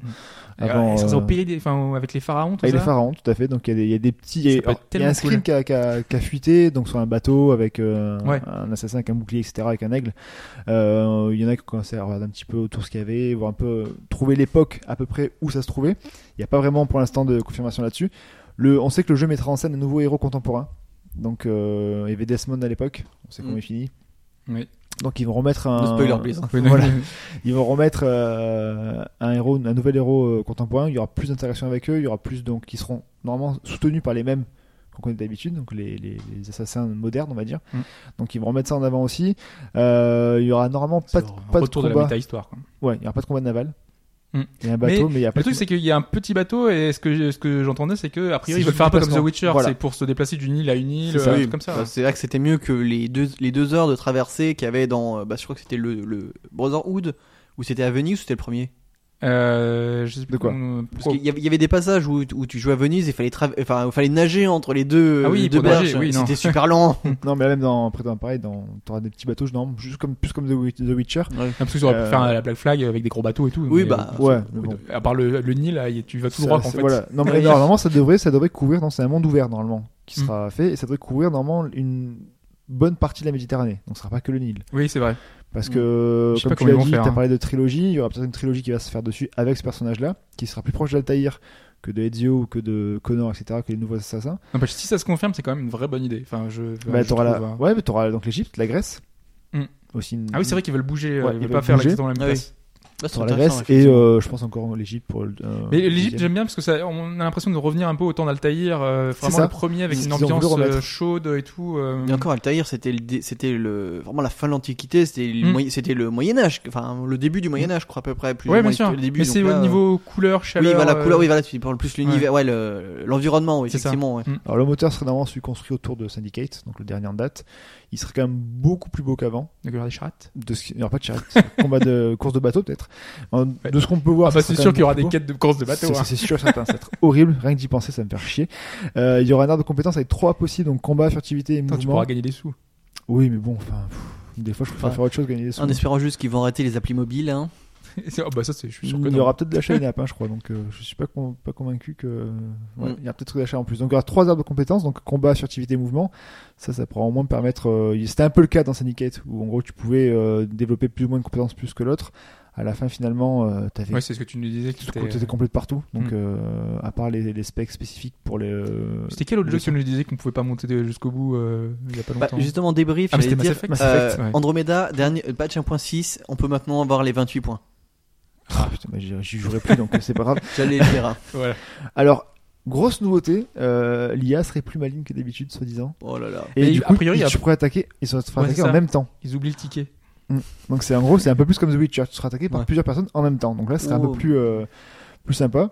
Bah, je- moi, je demande à voir parce que.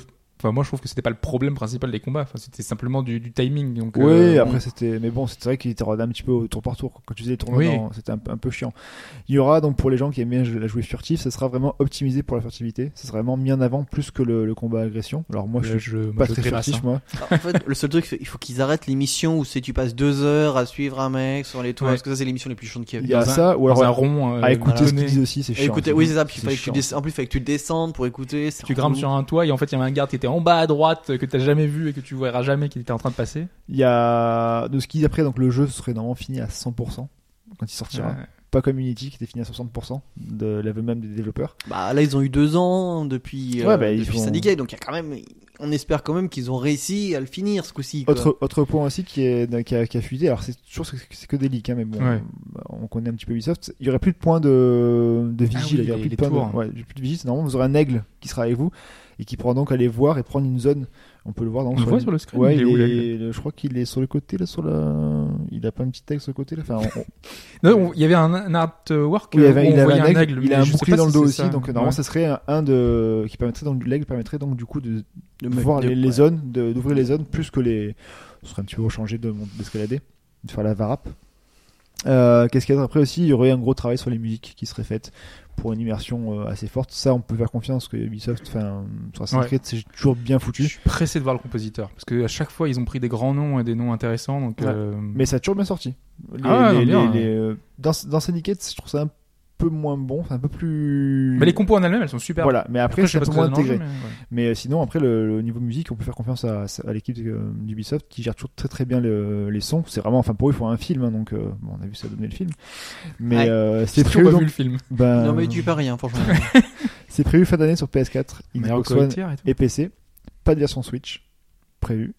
Euh, c'est un peu dommage. Faudra voir. on, se rappelle la version Assassin's Creed 3 sur Wii U, hein, Ouais. c'était pas ça. hein. Utilisation de l'inventaire avec la- le gamepad. C'était pas ça, en effet. Donc, euh, alors, c'est prévu pour la fin de l'année euh, fiscale. 2000, euh, donc 2017, 2018 du coup. 2018, ouais. Euh, bon, on- je pense que ça va arriver autour de octobre-novembre comme d'habitude, hein, avant Noël. Et euh, bon, ben, ça serait le normalement le jeu du renouveau parce que ben voilà, ils ont tout mis dedans et l'univers a l'air sympa en tout cas. L'univers, Ouais. l'Égypte. J'aurais peut-être la Chine ou le Japon, mais l'Égypte, il y a quand même pas mal à creuser. On est en mode belief quoi. De toute façon ça fait tellement longtemps. Enfin moi j'ai sauté Syndicate donc là moi ça fait trop longtemps que j'ai pas joué Mais à c'est- Assassin's c'est Creed. c'est vrai que le Japon avec des shinobi, ce serait quand même tellement plaisant. Mais Mm. tout le monde dit faites des shinobi euh, au Japon, faites des shinobi. Non, mais c'est donc Il y a voilà, plein faudra voir, qui pourraient être sympas. Mm.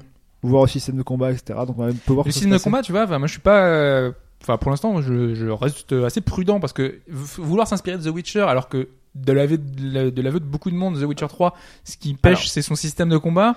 Non, je pense qu'ils vont garder l'essence même du, du jeu de, enfin de, la base des souvent, en fait. Hein. comme dans du Batman euh, Arkham Asylum ou du Batman euh, Mm. Arkham City, pour en gros que les gens puissent, les ennemis puissent tous venir en même temps, quoi. Mm. Parce que c'est un peu chiant de te battre et en gros tu te bats un contre un à chaque fois. C'est, enfin, Mais dans, dans Batman, c'est comment déjà euh, Parce que c'est presque aussi ça, non? C'est pareil. non, ça- mais, non, mais Batman en plus, tu avais juste, t'avais été les petites étoiles pour dire ah il va attaquer, il faut contrer mais dans l'autre ouais, sens. tu l'as mais quand même, ouais. tu l'as quand même dans. Mais voilà, Creed, c'est hein. pareil. C'est pour ça que moi, franchement, Batman, enfin, Batman et c'est toujours été un peu le même système de combat pour Ouais. moi. Quoi. Ouais, mais c'est ce qui marche, c'est le plus dynamique parce que c'est Bah vrai que The Witcher 3, le système de combat est un peu fouillis quand même à des moments. faut dire Je- ce qu'il y a. En fait, c'est- il manque, ça manque de précision. Voilà. C'est Bah, euh, je- par rapport à un. Je sais que moi, The Witcher 3, j'utilisais tout le temps le, le signe de bouclier parce que tu. Enfin, sinon, tu te prends des buffs toutes les 4 secondes. Quoi. Ouais, bon, donc du coup, voilà, on va voir un peu à la fin de l'année. Il y aura plus d'informations, bien évidemment, à, à l'E3, avec peut-être le premier tra- euh, trailer qui va arriver. Mais en tout cas, ouais, là, c'est un gros, un gros belief cette année, parce que Syndicate m'a pas mal refroidi sur la série Assassin's Creed. Euh, Unity, t'es quand même pas dégueu, faut dire ce qui est. Enfin, moi, j'ai bien aimé quand même, mine de rien. Mais là, il y a une grosse attente pour de la, des fans, des, de la base, On de la fanbase de, de Assassin's Creed. Donc, euh, voilà, il y a un gros, gros, euh, gros enjeu là-dessus quand même. Très bien. Eh ben, on va attendre ça avec, euh, avec impatience. Euh, ensuite, Bal, tu as noté. Ah, c'est une plus petite news quand même qu'Assassin's Creed. Donc, plus petite, mais moi je- ça m'intéresse parce que euh, ça fait sur le forum, t'en parlais euh, souvent de, de, de ce jeu, donc Prodigy que t'as financé a priori sur Kickstarter il y a, il y a combien d'années déjà euh, ça doit faire deux ans. Deux ans? Euh, alors c'était quoi le concept? A priori il y avait un plateau euh, normalement? L'idée générale, c'était du faire du tactical RPG, mais Ouais. au lieu bah, simplement de déplacer tes personnages euh, à la souris ou quoi, bah, c'était d'avoir des figurines physiques. Donc, bah, c'était quand il est sorti, c'était la grande époque des Disney Infinity, Skylander et, et pas encore Amiibo. Les Amiibo étaient pas encore Non. sortis, mais voilà, l'idée y était. Bon, c'est vrai que la, la hype des, des figurines, sauf les Amiibo, mais qui ne servent absolument à rien. Et voilà, les, le jouet NFC, c'est vrai que c'est un peu un peu passé de mode, mais bon. Alors normalement ça devait être quoi? Ça devait être un plateau ou c'est par exemple sur un non, iPad que Non, c'était vraiment, c'est vraiment un plateau spécifique. plateau, C'est ouais. un plateau de 4 colonnes sur 3 lignes. Parce qu'il me semble avoir vu des figurines, mais elles étaient vraiment chouettes normalement. Bah Euh, oui, les figurines, les, les- bah, de toute façon, moi, j'ai- là, j'ai reçu récemment mon, les figurines bêta. Il fallait ramener. C'est trop gros. Non, enfin, donc, les figurines font du, 20 du 10 ou 15 cm, je crois, la plus grosse de faire dans les 15 cm. non, les 10 cm. C'est du 7 à 10, je crois. Et Voilà. c'est- quel, euh, enfin c'est quel univers du coup? C'est quoi comme figurine euh? C'est bah, c'est de, de la, fantasy de la fantasy, un dark, on va dire dark fantasy, Dark quoi. Donc, en fait, l'histoire, c'est. euh, Il y a eu de la. Un peu comme dans The Witcher, c'est-à-dire que la- une connexion des mondes, en fait, et donc c'est de là d'où vient le mana, et donc il y a des histoires de des humains qui, qui, qui, ont, qui sont arrivés après, les anciens dragons, enfin, C'est basé sur quelque lore. chose de, de non, c'est un, un lore Non vraiment euh, spécifique euh, qu'ils ont créé pour, euh, pour le jeu. Donc voilà, donc c'est donc c'est un Kickstarter qui est sorti il y a, il y a deux ans. Donc euh, le fondateur de, de Nakai Studio, donc c'est euh, Jean Bay, qui est un qui est très connu dans le monde de la figurine, entre autres qui a fait euh, Jambé, Amada Jambé Non, aucun rapport. Joueur de foot. qui, avait fait On donc le, le- le jeu de figurines euh, confrontation. Donc là, bah, lui, lui, il vient du monde de la figurine, La figurine, type- ouais. type euh, Warhammer, donc euh, figurine à peindre. C'est son initiative ou c'est une des développeurs qui sont venus vers lui Non, pour, non, non, euh, c'est lui qui a fondé le studio et qui a cherché des développeurs pour, euh, pour faire ça. Donc je pense qu'il a dû sentir qu'- qu'à l'époque, la figurine NFC, c'était quelque chose qui, qui marchait bien. Et donc voilà, donc ils, ils étaient venus avec un proto, parce que eux, je crois que ça faisait déjà deux ans qu'ils travaillaient dessus avant, au moins sur le, le prototype de la Mhm. figurine et tout. Et donc là, bah, ça fait euh, deux ans plus ou moins. Oui, ça avait l'air solide déjà à l'époque hein, quand ils bah, avaient montré euh, quand le ils projet. l'ont quand ils l'ont sorti, je crois que ça fait même trois ans, je, je sais plus si c'est 2015 ou Oui, 2014. parce que moi hein. je pense bien que c'est un peu plus loin que ça en plus. hein. 2014. Ouais. Donc ils ont, ça fait peut-être trois ans qu'ils bossent dessus, enfin que le Kickstarter est tombé. Et donc, Et donc c'est- on a dépassé la date déjà ou euh, c'était octobre 2016. octobre 2016 Voilà. Pour les- ils ont, ils c'est ont, déjà la norme. on va dire qu'ils ont un an de retard. euh, voilà. Donc euh, là, et depuis, quelle est la news donc, donc, depuis début de l'année, ils étaient en alpha euh, privé. Donc pour ceux qui avaient donné plus de 500 dollars. Et euh, là, et donc ils viennent d'ouvrir la bêta. euh, bon, bah pour tous ceux qui avaient donné, donc c'était dans les 400, 450 dollars. Donc là, on a, moi j'ai accès à cette bêta et donc normalement, Oui, quand même. euh, enfin, j'ai accès à la bêta digitale, c'est-à-dire que juste le pouvoir jouer sur en, en- comment En dire, sur ligne, l'éc- avec sur, sur le- sur l'écran. Euh, J'aurai accès mardi et première semaine de juin, on, on pourra enfin jouer avec le plateau. Et là, j'ai moitié des figurines, moitié en jetons Donc NFC. t'as déjà reçu des figurines. Donc j'ai déjà reçu des figurines, mais je les ai Cool. reçues euh, la semaine dernière, quoi. Donc voilà. Donc, euh, donc ça. Et donc la news, c'est qu'ils ont fait un partenariat donc avec Forever Entertainment, qui est un euh, éditeur polonais, pour pouvoir sortir le jeu sur Steam, donc dans une version complètement digitale. Ah oui. Pas numérique. Pourquoi je dis digital Digital, c'est Oui, digital, il y a des gens qui vont taper une version complètement numérique. donc là, on n'y aura pas besoin de figurines. On, euh, donc on déplacera nos, nos personnages sur un, un plateau virtuel qu'on aura à l'écran. Mais alors le, le but c'est que au final ils arrêtent totalement les, la figurine ou c'est simplement une alternative euh, C'est une alternative. Enfin, justement, le truc, c'est qu'ils ont annoncé ça il y a 10 jours et pour l'instant, ils sont encore un petit peu nébuleux sur savoir est-ce qu'il y aura- quels sont les avantages des figurines sur la version euh, complètement digitale. Parce que déjà, le truc qui avait été prom- enfin, promis d'abord, c'est qu'il y ait un scénario solo. mhm. On nous en a parlé il y a deux ans. Depuis, ils ne pas, enfin, ils ont poli, enfin, ils travaillent que sur le système de combat. Donc là, c'était en, en mode PVP, était un petit mode PVE d'entraînement. Ouais. Mais euh, ce qu'on sait pas, c'est où on est passé le solo de ce jeu. Ça me fait penser à un autre projet, euh, celui de Matsuno, enfin Matsuno qui était euh, Oui. voilà qui était là en C'était Unsung Story. c'est ça. Et c'est pareil, celui-là, je l'ai, j'ai lâché, lâché l'affaire. Celui-là, il est mort, quoi. Bah, pour moi j'y crois plus, plus Bah, grand beaucoup. Hein, donc, Playdeck, euh, Playdeck, qui, qui, qui fait surtout des jeux de cartes à la base, c'est vrai que oui, c'est et quand des même trucs en extrêmement étrange. Pardon. Bah ouais. Donc, ouais, et donc, Non, parce que pour- c'est un projet Kickstarter qui est vraiment Ouais, tombé à l'eau. Ils ont vraiment. euh, J'ai regardé récemment, je crois que ça fait euh, 9 mois qu'ils n'ont pas fait de news dessus, quoi. Je pense quand même qu'il va sortir, mais qu'on n'atteindra jamais euh, ce qu'on nous avait promis avec une vraie Bah, histoire, déjà, ça devait être un jeu, scénarios, euh, Ça devait être un jeu solo, ils, ont, ils avaient commencé à nous parler de, de, enfin, de multi en PvP ou qui n'était pas du tout Voilà. prévu, qui n'était pas ce que les joueurs Il n'y avait demandaient. pas du tout de multi dans la fiche Euh, Kickstarter. les donc, gens euh, ils voulaient un Final Fantasy Tactics avec un nouveau monde et c'est Hmm. pas enfin bref Ouais. donc j'en reviens à ma news si Hobbs voilà donc euh, fin De rien d'a- pour la donc- donc en donc c'était pour fin d'année d'avoir cette version euh, numérique et donc on ne sait toujours pas bah, est-ce que est-ce que ce sera limité au mode arène ou pas et euh, ou donc, à voir. On saura À ça voir. dans les dans les voilà. semaines. Et par contre, mais euh, il y a dis- il y a une démo euh, qui est disponible depuis euh, hier sur le sur Steam, donc vous cherchez Prodigy Pour tout le monde? Sur Steam et c'est disponible pour tout le monde. On peut tester rapidement le, le mode euh, bah, le, le, Pour voir un peu le mode arène, voilà, pour voir ça. Ok, très bien. Donc on vous laisse aller regarder ça sur Steam Prodigy. Euh, moi, j'avais sélectionné euh, une petite info qui est en rapport avec le podcast qu'on a fait il y a 15 jours, puisqu'un nouveau Life is Strange a été confirmé. Alors pour le coup, on vous l'avait déjà plus ou moins sous-entendu hein, un petit moment. euh, on, nous avait dit, Jean-Luc Cano, qu'il y avait quelque chose euh, qui était en préparation chez Dontnod. Donc déjà, ils se sont félicités des 3 millions de ventes pour le premier opus. Je pensais pas qu'ils se, se seraient autant vendus. Hein. 3 millions d'exemplaires, c'est assez énorme, je trouve. Euh, moi, je sais pas si ça vous surprend, euh, pas, pas je- du tout. Mais Je pense que Square, Square Enix ça fait énormément de boulot de communication quand même derrière pour euh, pour lancer le jeu et tout. Parce que je- par exemple, je pensais en termes de com que, enfin, que Beyond euh, Two Souls Mm. de, de Quantic avait fait beaucoup plus, mais en fait, il vient à peine, il a dé- à peine dépassé le million, donc on est quand même trois fois plus. Je, suis étonné. Voilà. Pour un titre qui entre guillemets est vendu comme un peu comme un titre indépendant, ça fait, ouais, c'est assez étrange. Mais c'est plutôt une bonne nouvelle, une très bonne nouvelle. Donc justement, on aura une suite. Euh, la suite a été confirmée. Euh, donc le développement a commencé dès la fin du développement du premier Life is Strange. Et comme c'est la dernière d'HBGD, je vais rester assez vague, mais je peux vous dire quelques petites infos que on m'a lâché euh, la semaine dernière par rapport à ça. Déjà qu'ils ont eu carte blanche pour le scénario, c'est important parce qu'on savait que euh, ils auraient pas voulu travailler sur le projet et ils avaient la possibilité en plus Square Enix de les lâcher et de faire un d'utiliser euh, l'univers de Life is Strange pour en faire une suite avec un autre studio parce que c'est eux qui ont la licence hein, Square Enix. Donc euh, en l'occurrence ils auront carte blanche donc il y aura sans doute pas Max et Chloé. Vous aurez les premiers visuels à la fin de l'année je dis pas quand précisément. Et il y a un petit truc en plus sur Life is Strange qui est encore à un stade embryonnaire mais qui fait quand même super envie de ce qu'on m'a dit. Donc vraiment là euh, si vous avez aimé Life is Strange il y aura pas mal de belles choses à venir dans les mois qui arrivent. Voilà. Voilà. Tu voulais rajouter quelque Non, je chose voulais juste dire, c'est que, bah, euh, parce qu'on parlait de Dontnod, ils étaient aussi tra- travaillé aussi sur Vampire et apparemment le jeu est à 100% en alpha. Il y a eu des playtests euh, bah, cette semaine, bah, euh, je crois que c'était mardi et mercredi. Donc il arrivera sans doute vers la fin de l'année et ça fera un petit peu le lien justement pour le, le nouveau titre de Dontnod.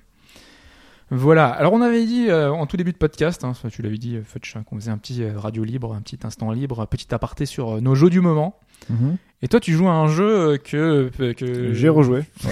Ouais. Ouais, T'as rejoué un jeu. pendant une semaine. Ah oui, ouais. c'est- le jeu qu'on a dit au début euh, 30 fois, voilà, que ça. tu- que t'as refait. Ouais, euh, ouais. donc euh, bah, ça- on va mettre fin au suspense, c'est Chrono Trigger en fait que j'ai que j'ai recommencé sur euh, sur DS. Cette superbe version, une des meilleures versions. hein, euh, Une des meilleures versions, ouais, clairement. Parce qu'il y a pas les loadings sont très rapides, t'as les scènes cinématiques euh, redessinées par Toriyama, Toriyama qui avait dans la version euh, PlayStation. euh, donjon Euh, euh, pas supplémentaire, là. Voilà, le jeu supplémentaire aussi, euh, New Game Plus comme d'hab, etc. Donc vraiment, c'est vraiment un jeu que j'ai refait parce que j'avais l'occasion de le refaire et que j'avais un peu que ça à faire. J'ai- Il me semble qu'il est encore trouvable d'ailleurs en neuf sur Video Game Plus euh, parce qu'il avait été Ouais, réédité. je pense et, que euh, le prix doit pas forcément j'allais dire, ouais, le- enfin, en, en occasion à la Fnac, il- généralement quand il tombe, c'est 50 euros, quoi. à la Fnac? Ah, j'ai vu des gens qui avaient trouvé des, des, ba- des- des- en, bah, dans les bacs à occasion, mais euh, même la Ah ouais. Fnac sait que ça vaut super cher parce qu'ils les mettaient à 50 euros, quoi. Non, mais je, sais- je sais qu'il y avait une réédition sur Video Game Plus et donc je sais Mais pas combien après, si, ouais. ça avait, euh, si ça avait perduré ou pas dans le temps. Je sais pas, en tout cas, moi j'ai version, euh, j'ai la mienne, donc euh, voilà. Mm. Mais Ça veut ça, hein.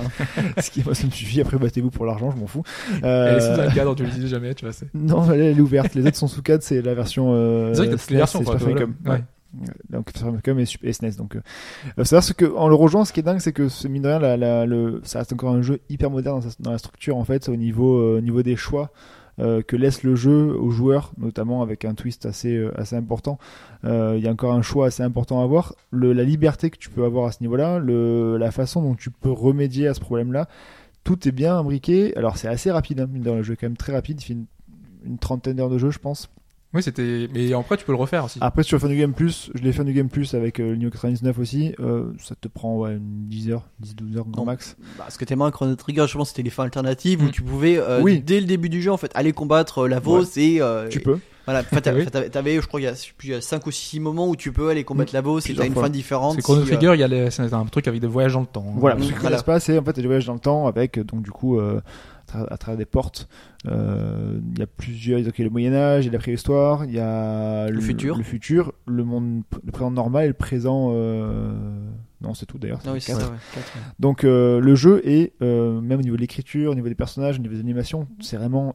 Attends, c'est Toriyama, les musiques. euh, ça a été la fusion. Il y a des anciennes Enix qui avaient Dream bossé Team, dessus, donc c'est vraiment la vraie Dream Team et le, le jeu. Alors oui, il a été quand même pas mal mis en avant, mais c'est vrai que moi, c'est parmi mes mes trois RPG préférés, je pense, largement.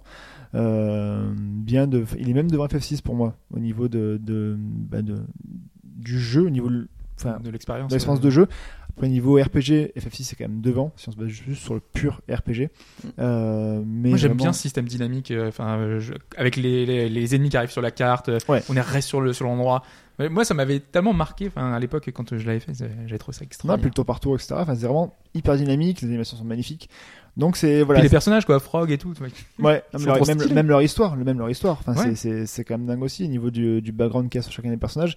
C'est vrai que ce jeu-là, il y avait eu un, un remake qui était en train d'être fait par des amateurs, qui a été Mm. euh, à 80% terminé et tué dans l'œuf par euh, par Score, qui a bien attendu que le jeu soit développé pour ensuite le tuer.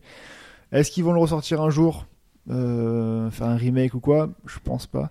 C'était Hmm. comment déjà le nom du, du chrono qui était censé être le troisième euh, C'était Chrono Break Ah oui, Chrono, Chrono Break. Chrono Breaker, non Qui est censé. euh, Breaker Ouais, c'est possible. Enfin, qui devait arriver normalement et puis qui n'est jamais arrivé. Parce qu'après, il y a eu C'est la Chrono légende. et- mais en tout temps, il y a Radical Dreamer aussi, hein, donc, Oui. qui est venu au milieu. Euh, Mais c'est différent. enfin, c'est un peu différent, voilà. Après, c'est vrai que c'est un peu le- les mêmes euh, univers, plus ou moins, entre un peu des connotations dans l'un et l'autre. Mais c'est vraiment un jeu, un one shot à part entière, et franchement, il est, euh, ouais, il est, il est largement collector. Franchement, c'est, c'est l'un.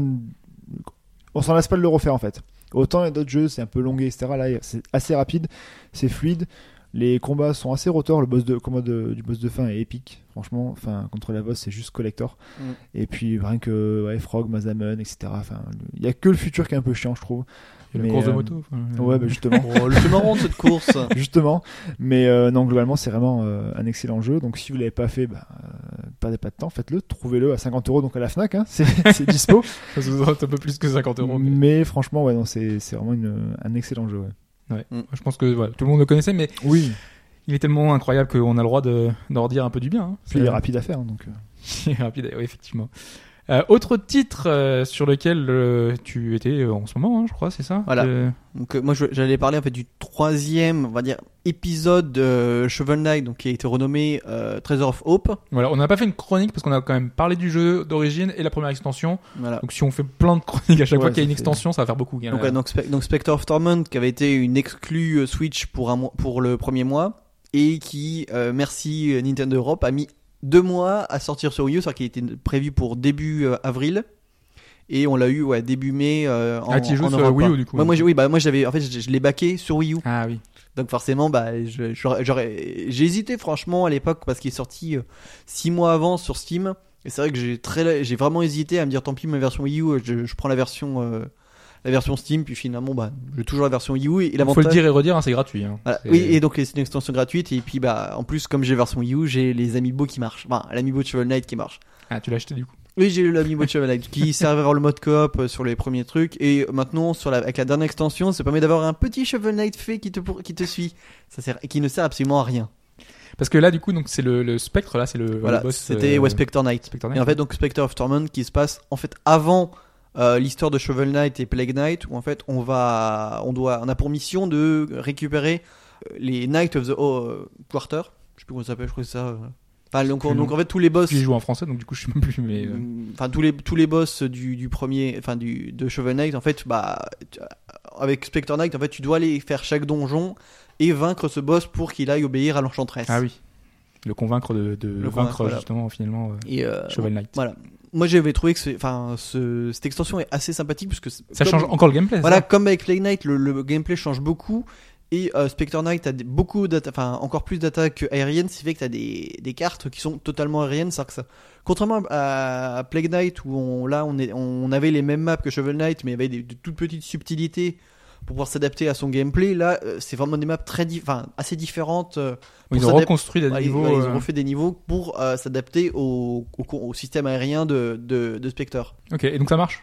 Moi j'ai enfin, moi j'ai beaucoup aimé et puis je, je trouve plus facile puisque j'ai pas réussi à finir Shovel Knight et Plague Knight et j'ai réussi à finir T'as pas réussi à le terminer? oui parce que oui aussi parce que le problème c'est qu'à un moment j'ai lâché puis essayer de reprendre ce jeu quand t'as oublié les, Oui. les mécaniques du jeu en fait Parce que c'est vraiment progressif, donc euh, c'est Ouais, que. En fait, tu t'arrêtes après. il euh. faudrait en fait que je recommence une partie de Shovel Knight et de, de Et là, une fois que t'as terminé justement euh, Spectre, tu peux recommencer. Toi. voilà et bah ouais j'aurais pu recommencer et puis bah comme euh, comme pour Shovel Knight et Plague Knight quand tu finis le jeu t'as des petits défis Hmm.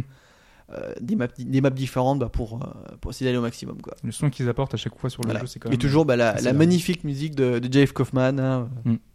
Et là, oui, il a fait des nouvelles compos du coup. Il a fait des nouvelles compos pour, ce, pour celui-là et elles sont vraiment toujours merveilleuses. Et C'est vrai que ce, ce style un peu 8 bits, c'est euh, c'est ce qu'on aurait aimé d'un Megaman à l'époque. Et, euh, Ouais, ouais. Non, mais les musiques font vraiment, les vraiment musiques penser. de Megaman sont très très bien. Ouais, Oui, mais là c'est c'est du 8 bits avec le style de, des- des années 2000 quoi. Ouais, ouais, mais bon, Megaman sont très très bien les musiques. hein. Mm. On touche pas aux musiques de Megaman.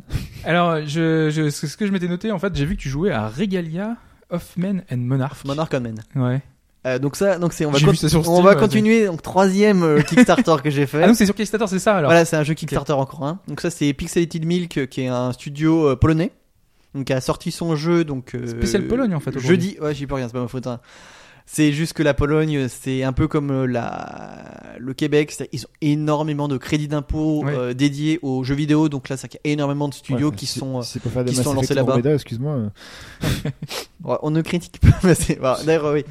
Je sais pas si on avait pas. Oui, si vous Si, avez parlé au dernier, ouais, qui s'est un peu mort, ouais. Non, on l'a pas dit. Comme- Si on a pas, vous avez Mass Effect Ah non, on on l'a pas le dit. Ouais. on Oui. pas Vous n'avez pas parlé. Il y ouais, aura peut-être pas de Mass Effect Voilà. Andromeda- Ah, en tout cas, pas 2. tout, pas tout de suite. oui. Ouais, parce que Donc. BioWare Montréal a, a été euh, déclassé en tant que simple studio Déclassé. de support. Bah, enfin, c'était ce c'était ce qu'ils faisaient avant. Ils sont revenus à ce qu'ils faisaient. Voilà. Donc, euh, Voilà. Donc, et donc je reviens Donc, très à. Ouais. Regalia of Monarch Men. Donc là, on a un, encore un tactical RPG, une de mes passions. Oui, c'est hein. pour ça, moi, ça m'a attiré en fait visuellement. Je trouvais ça joli. Mm. Et donc, je me demandais, est-ce que le système de combat vaut le, le détour ou pas C'est bah, c'est assez proche de ce que de ce que fait Disgaea.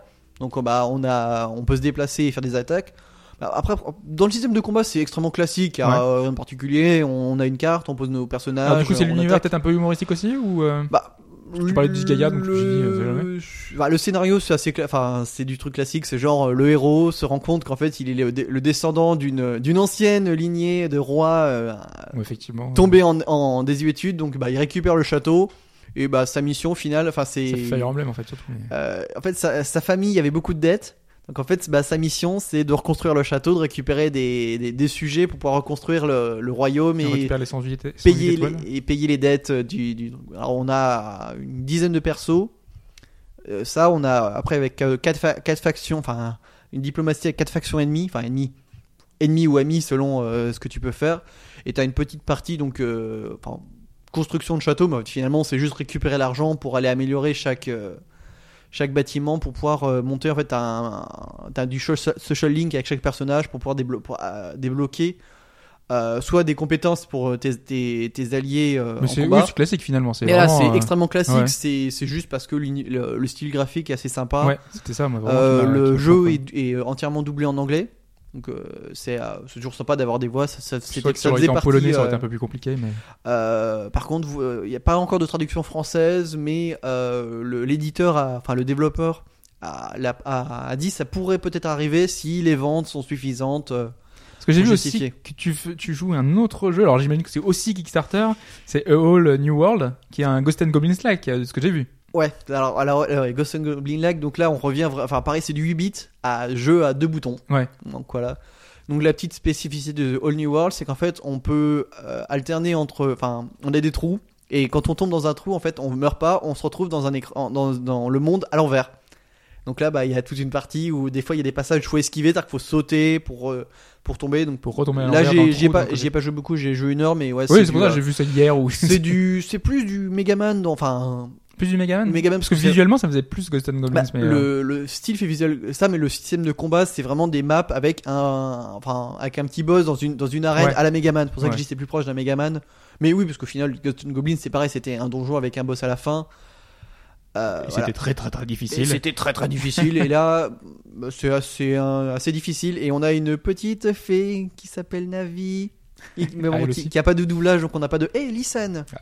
Ça peut arrivé, hein, c'est Kickstarter, c'est un voilà. supplémentaire. Mais voilà, on voit totalement qu'ils se sont amusés. Donc voilà, c'est un, un petit jeu sympa. Donc c'est Mad Gear Games qui, ça, qui a fait ça. Donc c'est aussi l'occasion de dire que sur Kickstarter, il y a quand même beaucoup de projets qui ont abouti et qui arrivent sur des projets plutôt sympathiques. Alors sur mes stats, je crois que je suis à 45% de projets Kickstarter qui sont finis. Mais je triche parce que j'ai énormément de visual novels où c'est juste des traductions. Donc Oui. euh, tu peux pas louper. Enfin, un, jeu, c'est juste bon, bah, tu payes pour qu'il soit traduit et il est Par traduit. contre, que 45%. Ah oui. Euh, oui, parce que j'ai encore, bah, euh, enfin, j'ai des jeux. Enfin, après, j'ai dit 45%, je dis c'est jeu fini. Il y a ah oui, pas de. parce qu'il y en a qui sont encore en développement. Voilà, j'ai des jeux qui sont, enfin, j'ai plein de jeux qui sont en développement. Euh, j'ai des jeux où j'ai accès à la, à la bêta. Je, je considère pas que le jeu est fini, mais euh, voilà, je peux y jouer. Et j'ai des, bah, puis après, il y a, il y a des jeux où j'ai dit bon, bah, j'en ai avoir 4 où c'est, euh, bah, merci, au revoir. Et sur les 4 j'en ai un seul qui a été remboursé. Ouais. Et je crois que j'ai regardé, j'en suis à 44 euh, Kickstarter. Ah, après, oui. Kickstarter, c'est pas que jeu, c'est vraiment tout ce que je fais en crowdfunding. Quoi. Mm. En fait, je t'avais essayé de, de, de financer, pas du tout, non J'ai financé un groupe de musique et euh, Shenmue. Ah oui, ah bah oui, oui, C'est oui, tout. quand même. Ça me suffit. C'est tout. Oui, bah oui. Donc pour faire, Tu pour- mets tout sur Shenmue, toi t'as mis Voilà. 44 projets, on a mis Ouais. tout sur Shenmue. J'ai tout sur Shenmue, sur un groupe de musique. Pour ouais. donner une idée, j'ai donné 1750 dollars sur 5 ans. Donc on me fait chier quand je donne 200 dollars pour Shenmue. Ah non, mais- ah bah, parce que comme je disais, euh, Prodigy, par exemple, c'est lui, juste Prodigy, j'ai donné 510 dollars. Donc ça fait déjà. Ouais. Ouais, quand même. Moi, je déjà un tiers de ce que j'ai en donné. cours, il doit me rester Wistmarch, je crois, euh, qui est un, un espèce de, de, de roguelike euh, vu de côté, euh, qui est visuellement plutôt sympathique, euh, dans un univers euh, un petit peu euh, Lovecraft, qui a l'air vraiment sympa. Euh, ça fait un an et demi à peu près, donc il devrait arriver l'année prochaine. euh, Ça, se suit bien. Et j'ai un autre titre, c'est euh, Radio in the Universe, qui est une espèce de Zelda-like vu de haut, qui est ultra beau, mais c'est un des plus beaux jeux 2D que j'ai vu, euh, qui est ouais un Zelda-like qui promet beaucoup, mais sauf que le gars il est tout seul sur le projet et il a déjà, je crois, un an ou, un ou deux ans de retard. Et euh, dans la dernière newsletter, c'était euh, help. Ouais, D'accord, ok. Euh, non, mais t'as tout le monde. C'est ce qui est super cool, c'est que à chaque fois qu'il fait une news, tout le monde qui dit courage et tout, parce qu'il dit ouais, je commence à déprimer parce que j'arrive pas à finir tout ce que je veux, que je continue à faire des trucs et tout. Mais le jeu, il est tellement beau de base que honnêtement, enfin, qu'il sorte dans un an ou deux ans, la 2D pareil, tu ça vieillira pas quoi. Donc on attend patiemment que ça arrive. Sinon, dans les news, euh, toujours Kickstarter, parce qu'on est dessus, on a The Hat in Time. Donc Ah là, oui, qui est oui. vraiment du. Euh, il arrive bientôt, non? mais il sort en fin d'année. Fin d'année. Par contre, là, ils disent, par contre, ils disaient pas de version de Switch parce qu'ils ont demandé à Nintendo of America qui leur a pas répondu pour des dev kits. Mais voilà, donc euh, The Hat in Time, donc là, on a vraiment. Si Euh, le jeu marche, à mon avis, Mario, va pas c'est pas- arriver. hein. Voilà, c'est du Mario 64, Banjo Kazooie, mieux apparemment que ce qu'a fait Yooka-Laylee, quoi. Bah, vraiment, on a vraiment l'esprit. Euh, euh, Ouais, non, mais ça fait tellement, euh, Banjo. euh, Copier-coller. Tu- Oui, voilà, mais voilà, mais là, bah, parce que Yooka-Laylee, c'était vraiment ouais, du copier-coller de Banjo Kazooie. Euh, Banjo, je vous le laisse, hein, moi personnellement. Voilà. Je trouve ça nul à chier. Banjo, le jamais... Collecticon, faut adhérer au principe quoi. C'est ouais, Banjo, j'ai jamais supporté le... et l'univers et le système de jeu. Comme dans Donkey Kong 64, ils l'ont tué aussi. Euh, rare en personne 3D. Mais en 3D, euh, c'était ouais, c'était assez ouais. différent quand À même. part Conquer Bad Day, le reste, euh, c'était assez compliqué quand même. Euh, on va peut-être un jour passer à la suite parce que si on rajoute des news à chaque fois, euh, ouais, non, mais. on, va, on va jamais terminer. Hein. Et on va parler de Setian.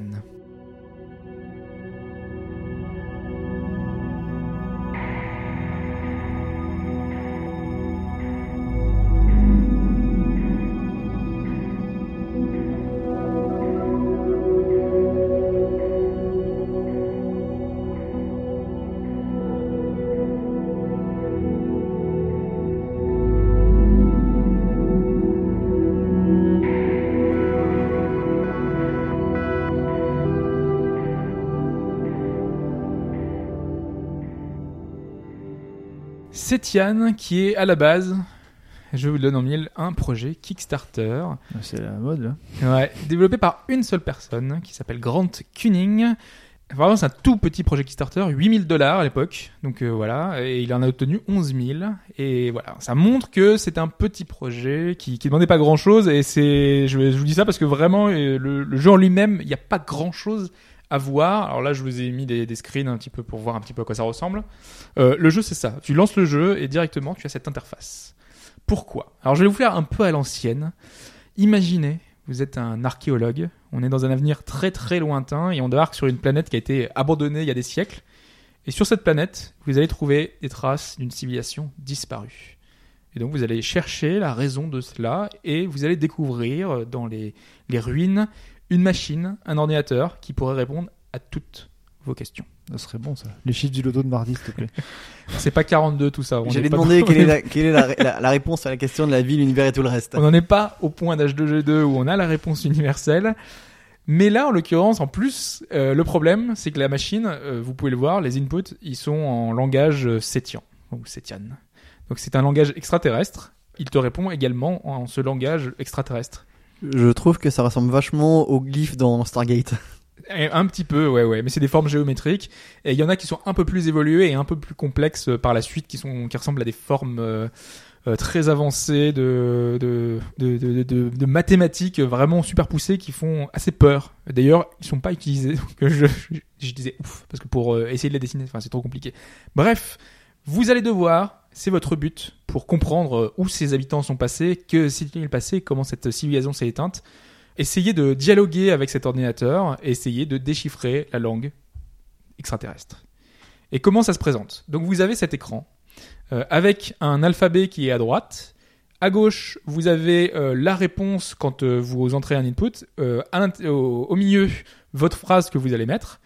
Et il n'y a pas plus que ça finalement. Vous avez juste ça. Si en dessous il y a les, les ponctuations, donc qui peuvent être, euh, euh, enfin en fonction de ce que vous voulez dire. Euh, mais voilà, c'est pas plus que ça l'interface parce que vous allez devoir simplement entrer des informations, entrer des mots pour essayer de, comprendre. Mais si vous étiez jeté comme ça, je pense que on serait vite totalement perdu. C'est pas totalement un jeu pour linguistes, essayer de deviner et trouver tout au hasard. hein. Il y a quand même un dictionnaire, un journal. C'est le journal que vous pouvez trouver à votre droite, euh, qui va vous aider tout le long du, du jeu, parce que dès le départ, vous avez quelques annotations, parce que il est en dialogue avec quelques autres personnes, d'autres scientifiques, qui vont lui donner des indications. euh, il va discuter avec avec eux euh, de, de, l'avancée de son déchiffrage euh, finalement du, du jeu. Et, euh, et donc euh, la première chose qu'on va nous demander, bah, ça va être de d'entrer bah, une phrase toute simple. La première question qu'on nous demande, c'est qu'est-ce que tu es? Et euh, donc tu entres qu'est-ce que tu es en essayant de, de mettre ces symboles-là, parce que c'est les premiers symboles que tu as réussi à déchiffrer. C'est les plus simples, hein, c'est un rond, euh, une barre, un point.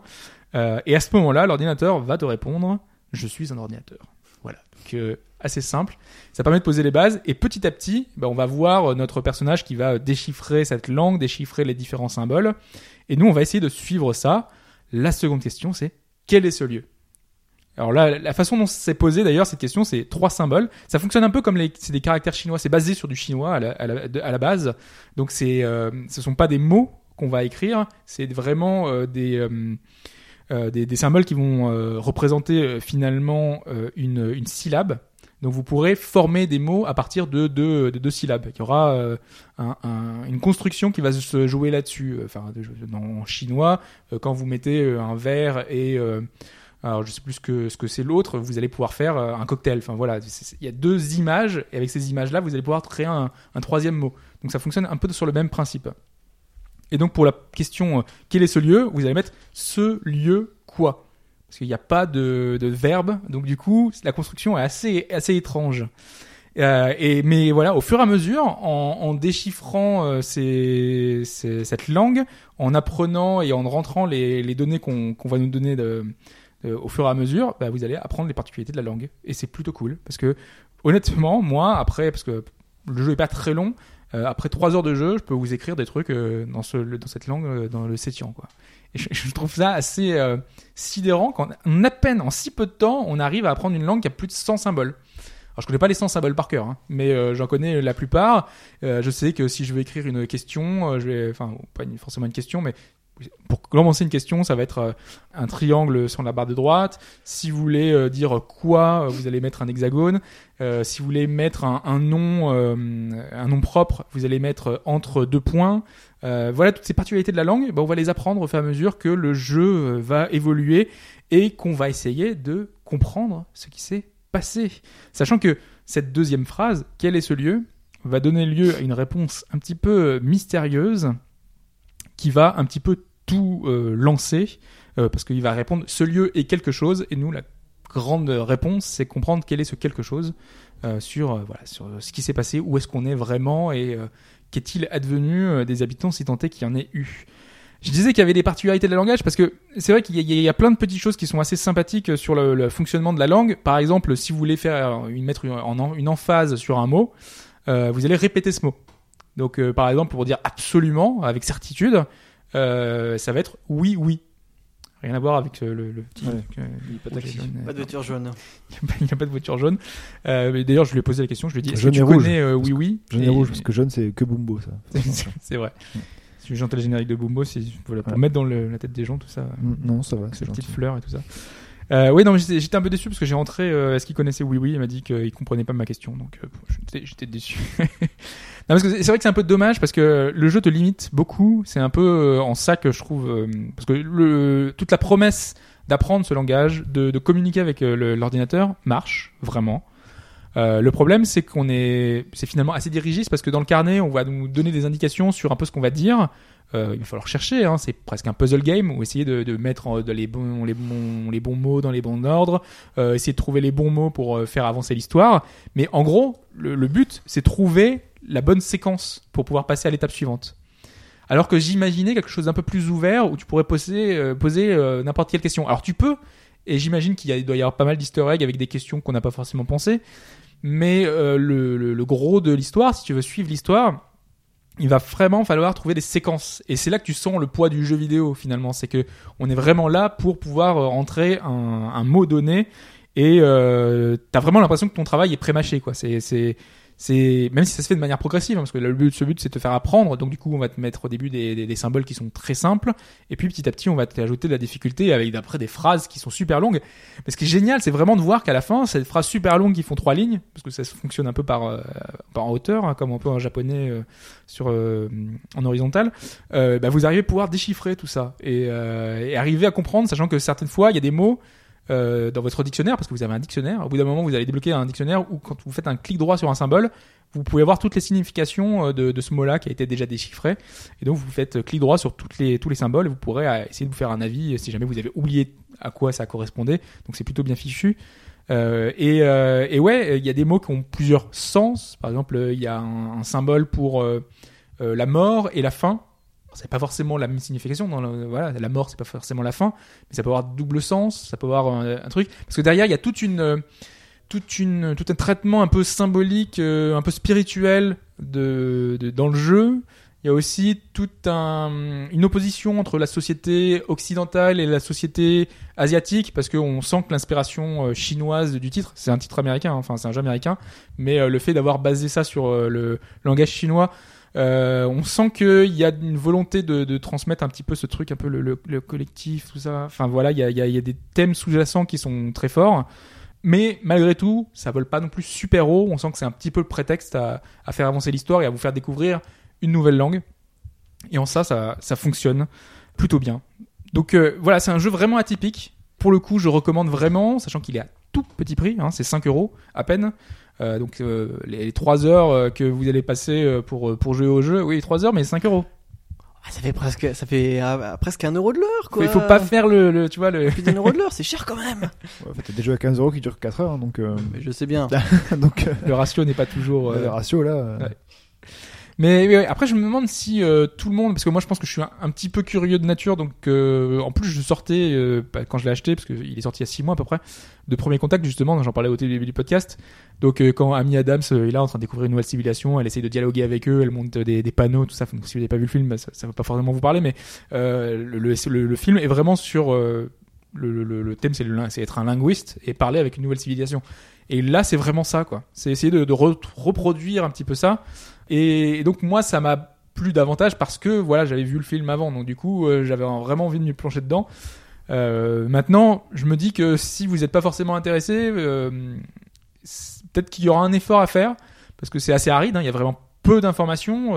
il y a juste une petite musique de fond lancinante qui, fonctionne bien, voilà, qui est là tranquillement, qui est modifiée un petit peu suivant vos choix, sachant qu'il y a deux fins, une bonne et une mauvaise fin. Je, moi, je, moi, je recommande pour euh, si vous avez envie de prendre un petit peu euh, le, le risque de, de découvrir quelque chose d'un peu, peu nouveau. Euh, c'est moi, c'est en ça que je que je recommande le jeu, parce qu'après, euh, c'est presque pas vraiment un jeu, quoi. C'est vraiment un- une espèce de découverte d'un d'un langage. Euh, je pense que l'histoire n'est pas suffisante pour vous dire d'y aller, d'y plonger. C'est vraiment une petite histoire très légère. Je vous dis, ça met en 3 heures, donc en plus en 3 heures, c'est pour voir les deux fins. donc euh, pour les coups, c'est vraiment très court. Euh, mais euh, mais je trouve euh, l'expérience assez originale et, euh, et donc à voir, à essayer. Euh, Mettez-le de côté peut-être éventuellement pour plus tard quand vous aurez un trou dans votre calendrier. Euh, sachant que en plus, euh, euh, moi je l'ai récupéré sur Steam, mais il est également sur itch.io, donc vous n'êtes pas obligé de passer par, Steam. euh, Pour tous ceux qui sont allergiques à, la plateforme de Valve qui est ultra dominante, vous avez la possibilité de le trouver ailleurs. Il est même moins cher parce qu'il est à 5 dollars, et vu que la transaction 5 dollars, 5 euros, ça doit faire un peu moins, donc euh, autant le prendre sur, sur la plateforme. Par contre, c'est vrai que j'ai oublié de le préciser, mais c'est en anglais uniquement. hein. Donc toutes les indications, tous les, toutes les mentions qui sont sur notre petit carnet écrit à la main euh, sont en anglais. Euh, pas de version française prévue pour l'instant, et j'imagine que ce sera assez compliqué parce qu'il faut vraiment faire la correspondance, le dictionnaire, euh, toute l'histoire. Voilà, ça aurait été un peu compliqué.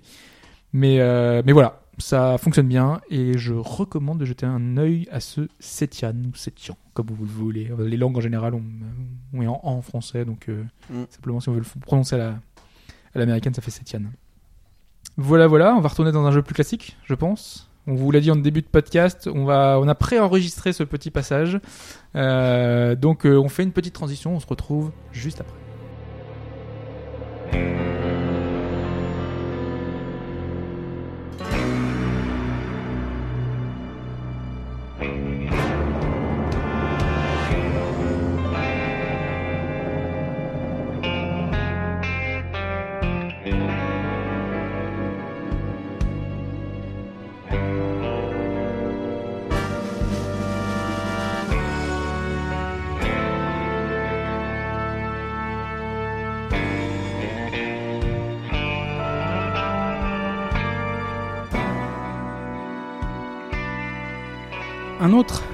Kickstarter qui a obtenu une somme autrement plus importante que celui dont on vient de parler, plus de 600 000 euh, euros, 600 000 dollars plutôt.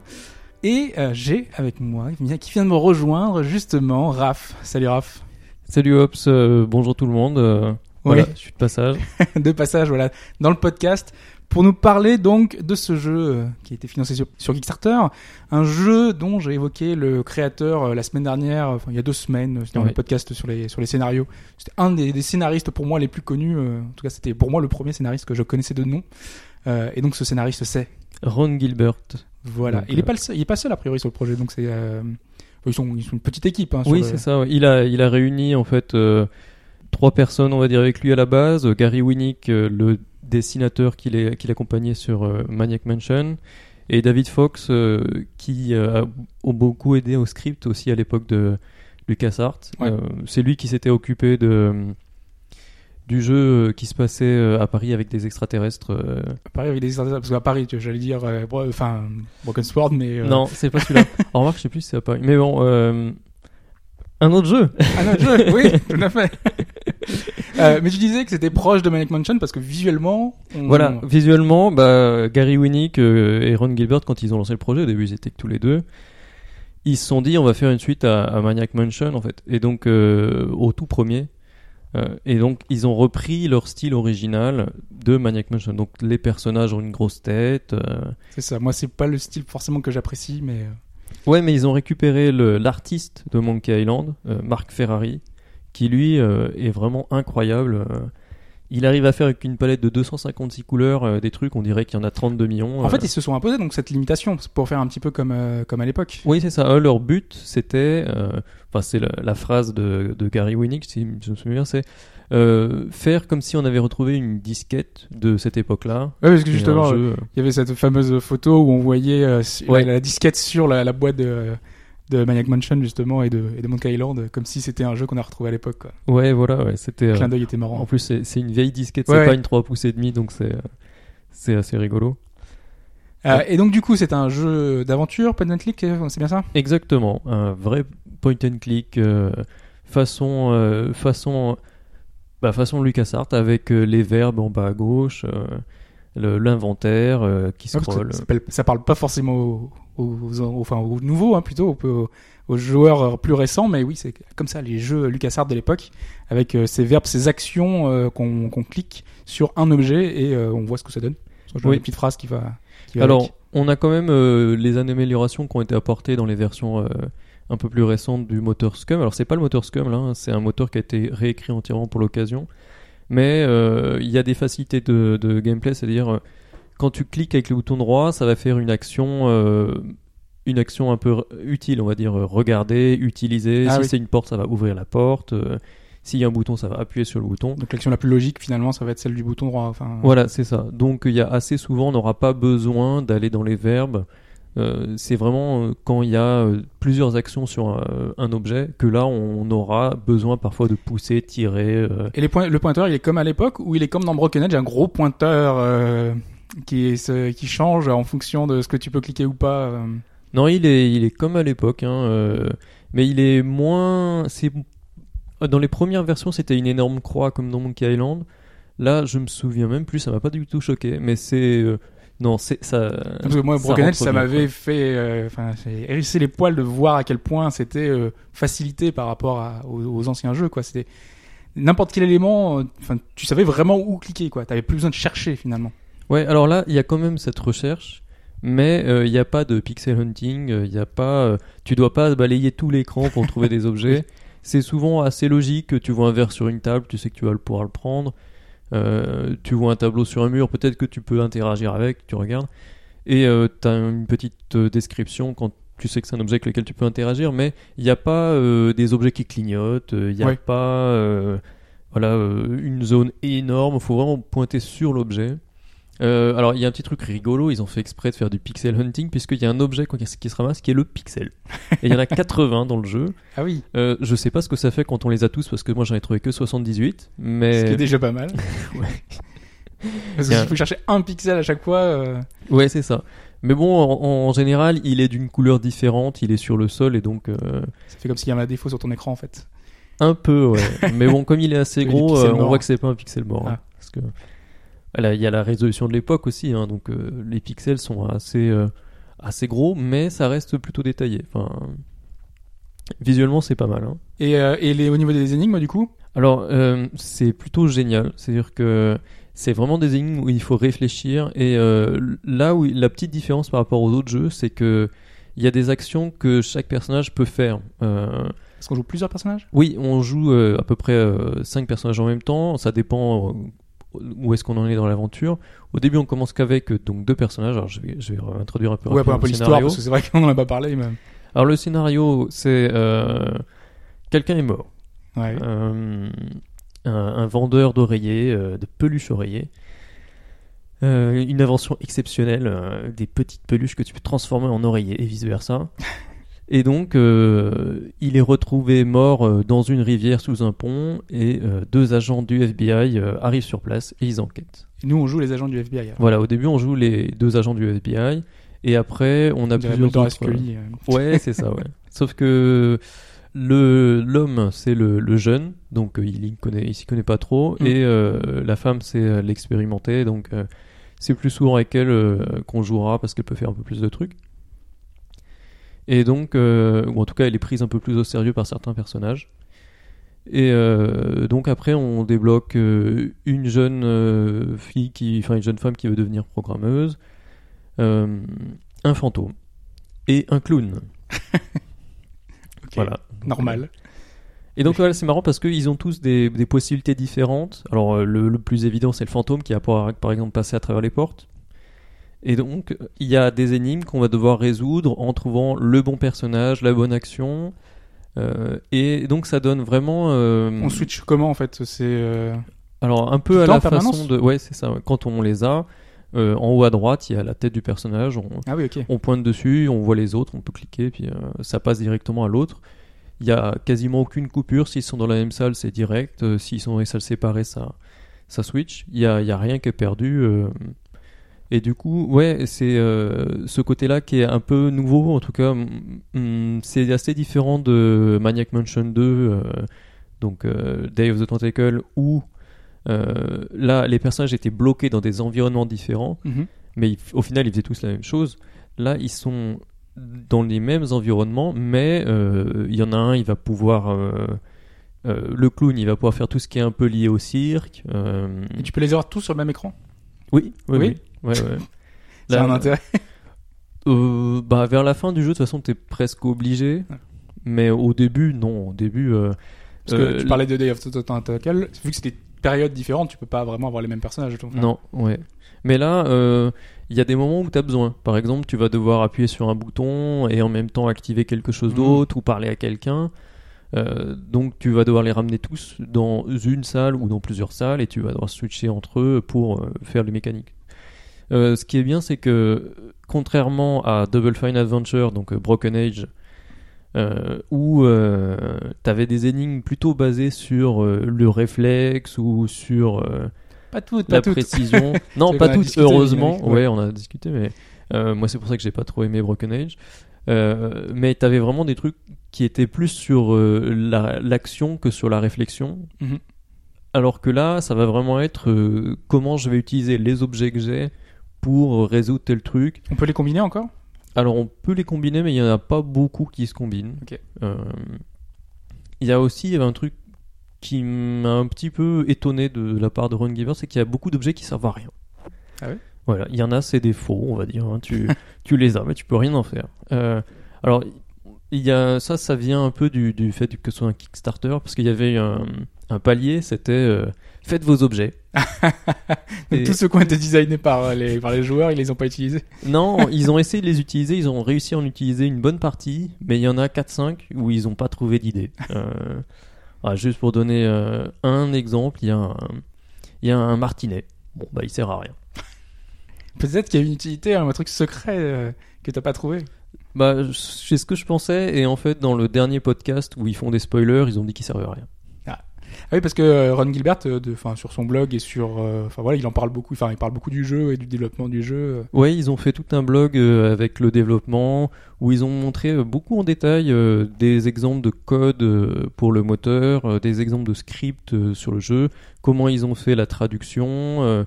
voilà, ils disaient qu'ils avaient, tra- avaient travaillé avec Boris, le traducteur de Monkey Island 1, le traducteur en allemand, et qui apparemment il a sa petite notoriété en Allemagne, il est assez connu. Euh, et Je sais euh, pas qui s'est occupé de la traduction, parce qu'il est en français aussi. il est en français aussi, ouais. Ah, Il y a d'autres trucs que je trouve dommage dans la traduction française. Il y a des jeux de mots qui sont perdus. Euh, Ouais, parce que alors j'avais noté hein, dans, le, dans la petite notice euh, dans la description du jeu sur euh, enfin sur Steam et sur les autres plateformes, c'est une blague toutes les deux minutes garantie. ouais, à peu Ah, près. c'est ouais. tenu. Ah, ouais, largement. ouais. Il y a une petite astérisque avec euh, euh, non c'est pas vrai. Avec le- la petite mention. Mais on en est pas loin. hein. Après, ça dépend comment tu joues, quoi.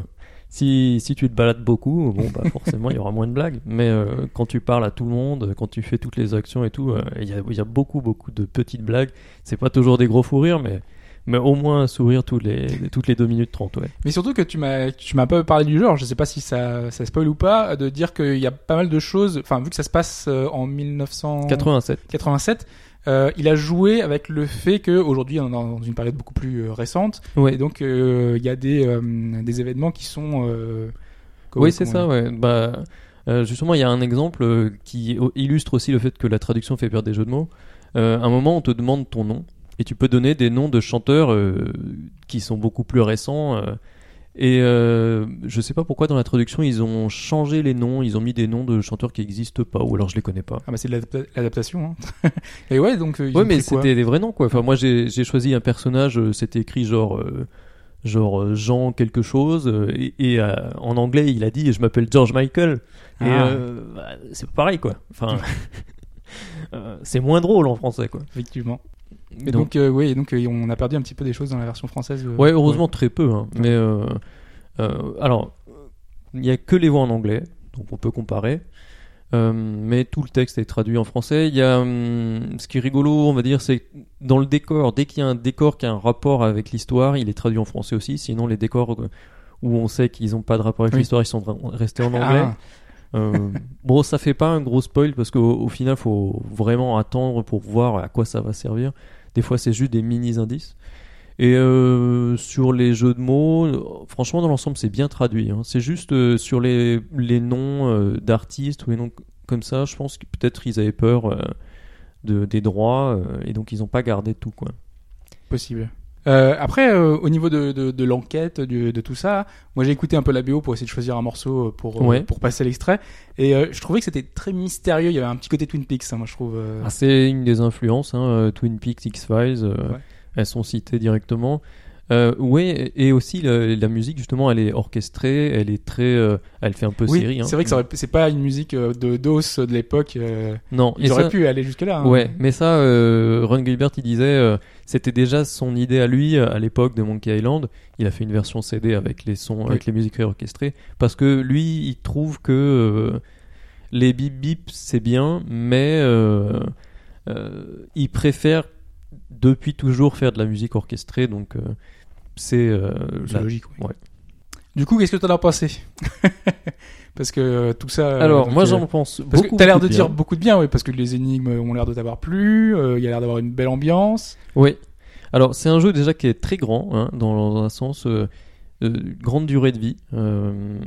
Euh, par rapport à Monkey Island, euh, il y a à peu près 80-85 pièces dans celui-là, et dans Monkey Island, il y en avait à peu près 70. Ça Donc, donne quoi à peu près comme durée de vie donc alors moi j'ai mis euh, 15 ou 20 heures, je crois. Il faudrait que je regarde mon temps Steam.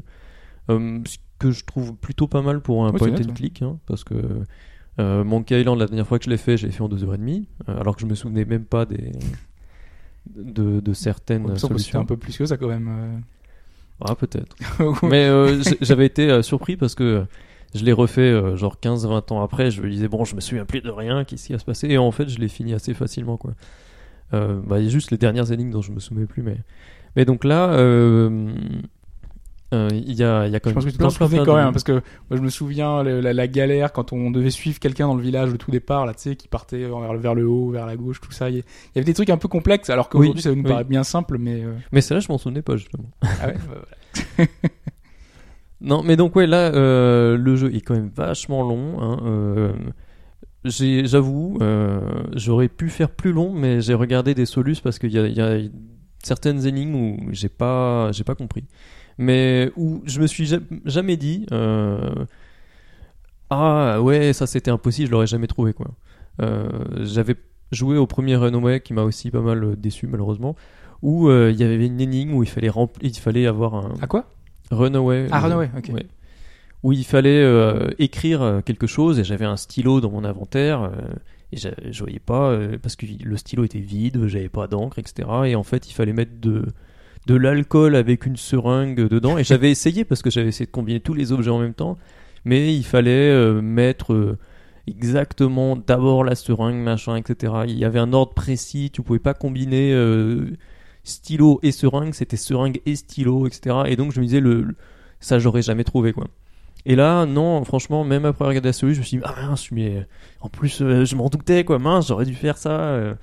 Euh. Est-ce que c'est pas la tentation aussi euh, aujourd'hui qu'on a, on a Internet, on a tout à disposition, euh, donc euh, surtout sur Steam où avec un juste euh, Shift un Shift tab, tab, ouais. tu as la solution, donc euh, t'as même plus besoin d'intégrer ça directement dans le jeu, Steam le fait pour toi, donc. euh, Alors l'avantage de faire le jeu euh, au début quand il sort, hein, oui, c'est qu'il y a personne qui a la solution. faites-le, faites-le maintenant. C'est que ouais, là, les solutions, il y en a très peu. Là, euh, il y a encore très peu de solutions écrites. Donc euh, c'est surtout des de solutions mais- YouTube, etc. Mm. Et c'est pas toujours très pratique parce qu'il faut chercher exactement l'endroit et, euh, pour pas trop se spoiler. Enfin, Mm. euh, je pense que les gens ont pas forcément envie de voir toutes les solutions d'un coup. Donc euh, et puis même pour chercher parce que là c'est vraiment un jeu où on est très libre. Hum, Il y a pas mal d'énigmes qu'on peut faire. le jeu est divisé en chapitres et il y a, on va dire, la moitié des énigmes qui sont faisables dans plusieurs chapitres en même temps. C'est-à-dire tu choisis quand est-ce que tu les fais en final. Et du coup, euh, quand tu regardes une soluce, des fois le mec il a fait une, une Un truc énigme bien qui avant bloque. ou bien après. Ouais, c'est ça. ouais. Ah ok, Euh, je vois. donc, déjà arrivé dans trouver ouais, ouais, dans quel chapitre il a fait le, le truc que tu veux résoudre. euh. Et donc, voilà, de ce côté-là, côté énigme, je trouve que c'est vraiment génial. hein. C'est vraiment euh, très intelligent. euh, c'est bien réfléchi. Il y a des énigmes clin d'œil euh, à pas mal d'anciens jeux. J'ai vu que, enfin, tu m'avais dit qu'il y avait même beaucoup de clins d'œil. à- Ouais, il y a, il y a Ah. énormément, énormément de clins d'œil. Euh, alors, ça a gêné les Américains apparemment. Euh, Du coup, il y a un patch qui est sorti qui supprime des clins d'œil. Mais c'est des clins d'œil à Ron Gilbert, à ses productions. euh, Ouais, ouais, ouais, il y a beaucoup de références à Maniac Mansion et Monkey Island. Il y a beaucoup de références au blog de Ron Gilbert. C'est pas, c'est pas vraiment au blog, c'est au contenu, quoi. C'est Mm. à ce que lui dit en conférence, etc. Euh, il y a Ron Gilbert dans le jeu aussi. euh. on peut le croiser. On peut, garer- on peut croiser aussi euh, Gary Winnick et David Fox, euh, Normal. les trois. Voilà. Il y a pas des, des joueurs qui ont été modélisés dans le jeu. si, si, si? C'était a- un truc de Kickstarter, ça Ouais, c'était un truc de Kickstarter, mais honnêtement, si on le sait pas, on s'en doute pas. Il y a donc le Thimbleweed, euh, le titre du jeu, c'est le nom faire de la le- ville. Le mort, c'était un, un des joueurs, tu vois. Dès le départ, ils auraient dû faire un truc dans ce genre-là. Ah, je me demande s'ils ont pas fait ça, mais, mais je pense pas parce qu'à limite, lui, c'est un des tout premiers personnages qu'ils ont dessiné. Il était sur la fiche de Kickstarter et ils l'ont laissé tel quel. Ils l'ont laissé. euh, c'est le seul personnage qu'ils ont pas redessiné parce qu'ils ont redessiné tout le monde. Et du coup, ils font des petites blagues. C'est bizarre, il est pas comme nous. euh, il est moins détaillé, euh, côté pixel. euh. Ouais, visuellement en plus. enfin, C'est c'est vrai que autant les personnages, je trouve que c'est pas terrible, mais autant les décors euh, avec euh, certains reflets, certains décors, euh, c'est vrai que c'est plutôt vraiment très travaillé. hein. Ah, les décors sont, sont super. hein. Euh, et il y a aussi euh, des effets euh, 3D. euh, c'est pas vraiment de la 3D, c'est euh, des effets de lumière en fait qui Mm. sont grâce à OpenGL tout ça. Ouais, c'est- je me doutais Il y a parce que sinon, shaders, euh, il y il y a a- des trucs qui sont vraiment euh, trop beaux pour être faits à Ouais, la main. euh. Mais il y en a beaucoup qui sont faits à la main en fait. Euh, Il y a tout ce qui est euh, éclairage du décor sur le décor, c'est fait euh, à la main. C'est même fait à la souris. euh, c'est pas fait avec une tablette, etc. Marc Ferrari fait tout à la souris. Et par contre, oui, pour les éclairages dynamiques sur les personnages, eux, ceux-là, ils sont Ah, faits oui. avec, avec le moteur 3D. Ils sont pas amusés à redessiner les. Alors t'avais quand même un petit regret a priori? Ouais, c'est ça. Alors, donc, les énigmes, l'histoire, l'environnement, l'ambiance, j'ai adoré. Euh, je suis un peu plus perplexe sur la fin parce que euh, j'aurais bien aimé une fin différente, on va dire. Euh, en y repensant, je trouve que c'est pas mal. C'est une idée sympa. Mais j'aurais bien aimé quand même, oui, que ça conclue plus l'histoire. Là, on a quand même la fin pour chaque personnage, mais ça, semble, ça va vachement vite. Euh, C'est ce que j'avais lu, c'était que c'était un peu comme la fin de Monkey Island 2. Enfin, c'est, Oui, euh, c'est ça, ce ouais, qu'on ouais, on en parlait mais- aussi tout à l'heure. Euh, c'est une fin où, ouais, euh, ça change complètement. Hum, ça résout de façon un peu bah, Deus Ouais. Ex Machina, quoi. C'est un peu magique la façon dont ça résout tous les problèmes. Et du coup, de ce point de vue-là, je trouve que c'est dommage. Après, euh, voilà, Ron Gilbert a donné son, son avis là-dessus. Il a dit que c'était pas rushé, parce que là, c'était un des premiers euh, reproches qui venaient, c'est qu'ils avaient euh, plus de temps, plus d'argent, et ils ont donc ils sont allés sur la fin comme ça, quoi.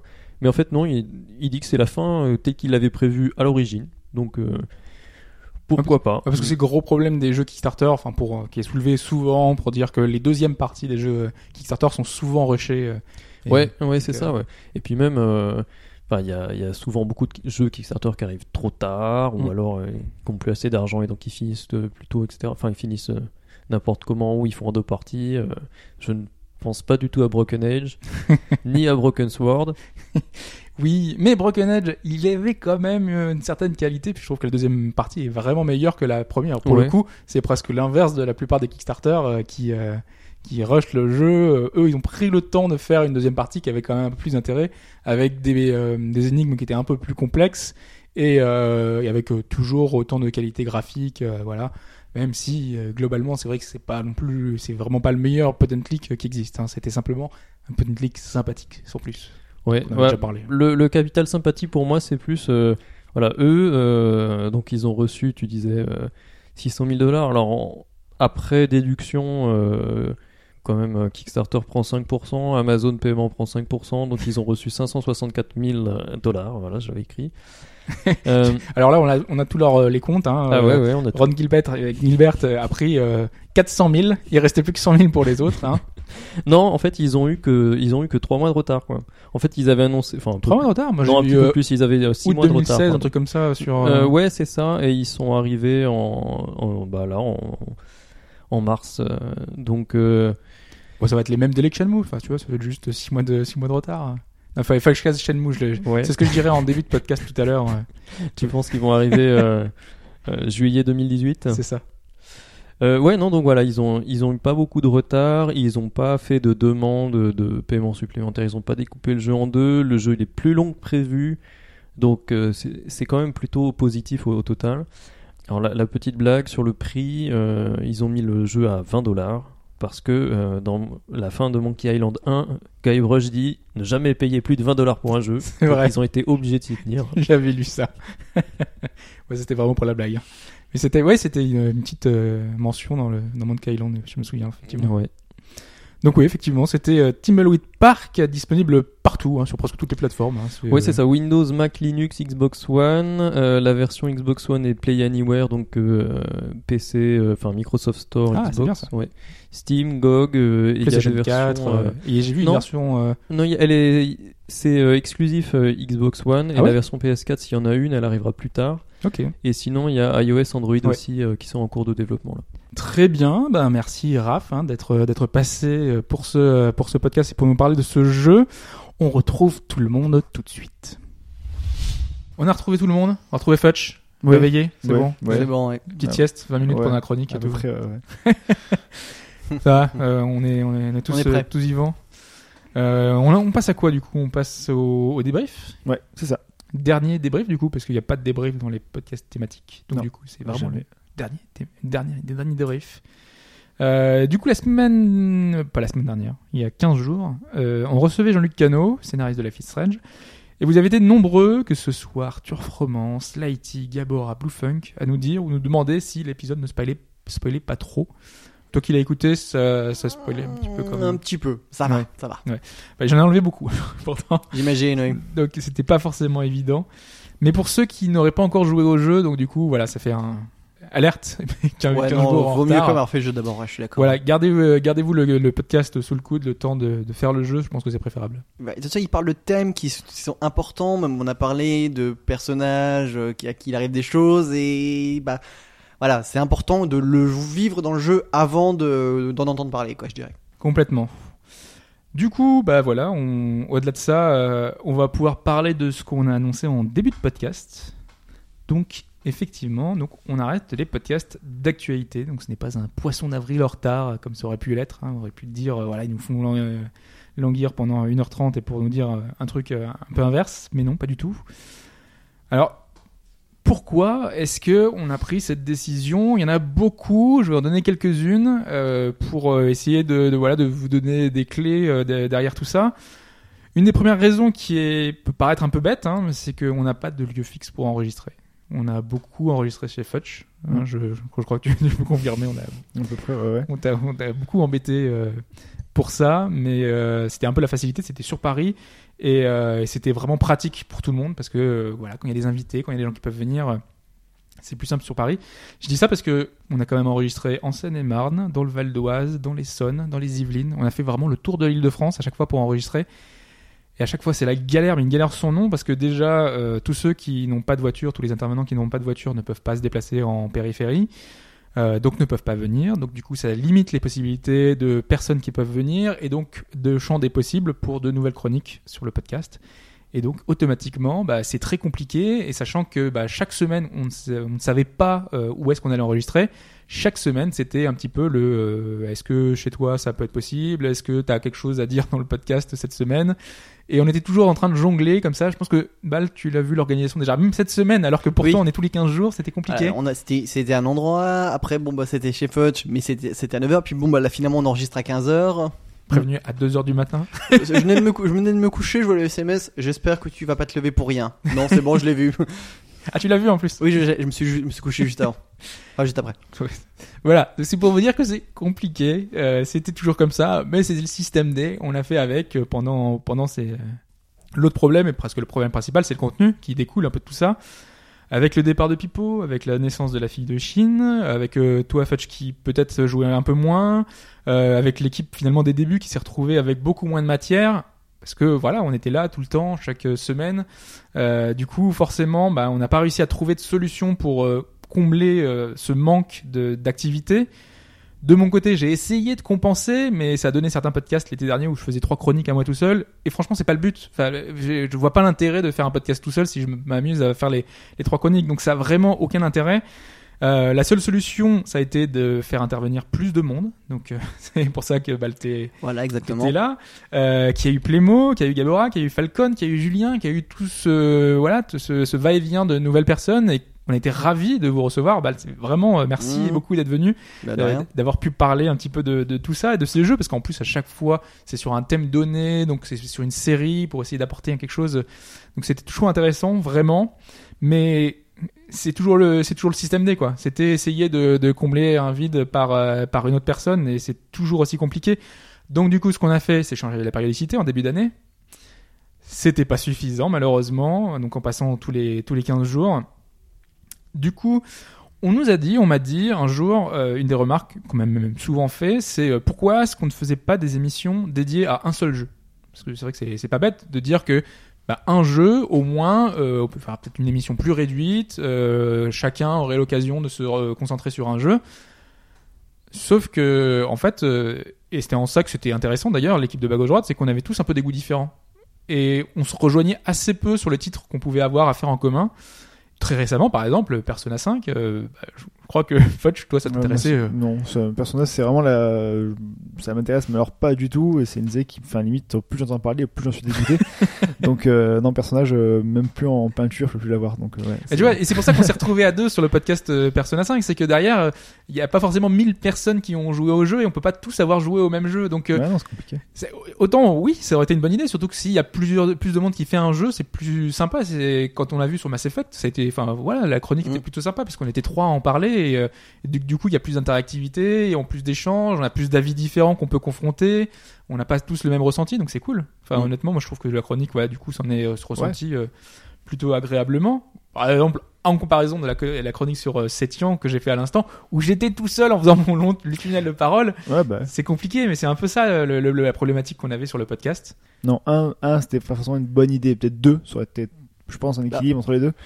Mais euh, c'est vrai que un, c'est compliqué parce que à, c'est. à- à la rigueur, ce qui pourrait être fait, c'est- je, suis en train- je pense, c'est quelque, ça, ce qu'on peut faire, c'est quelque chose comme Gamecult, c'est-à-dire qu'ils font un petit test à la fin, ils font ce qu'ils appellent le tour des manettes où chacun parle rapidement, enfin, en, en libre d'un jeu qu'il a fait récemment, puis voilà. Mais, Ouais, mais le but c'est aussi faire un peu, un mais peu, voilà, mais c'est- différent aussi. Mais tu, de- tu perds effectivement le côté, euh, enfin, échange entre les un truc, c'est-à-dire que t'as, un mec qui fait son test.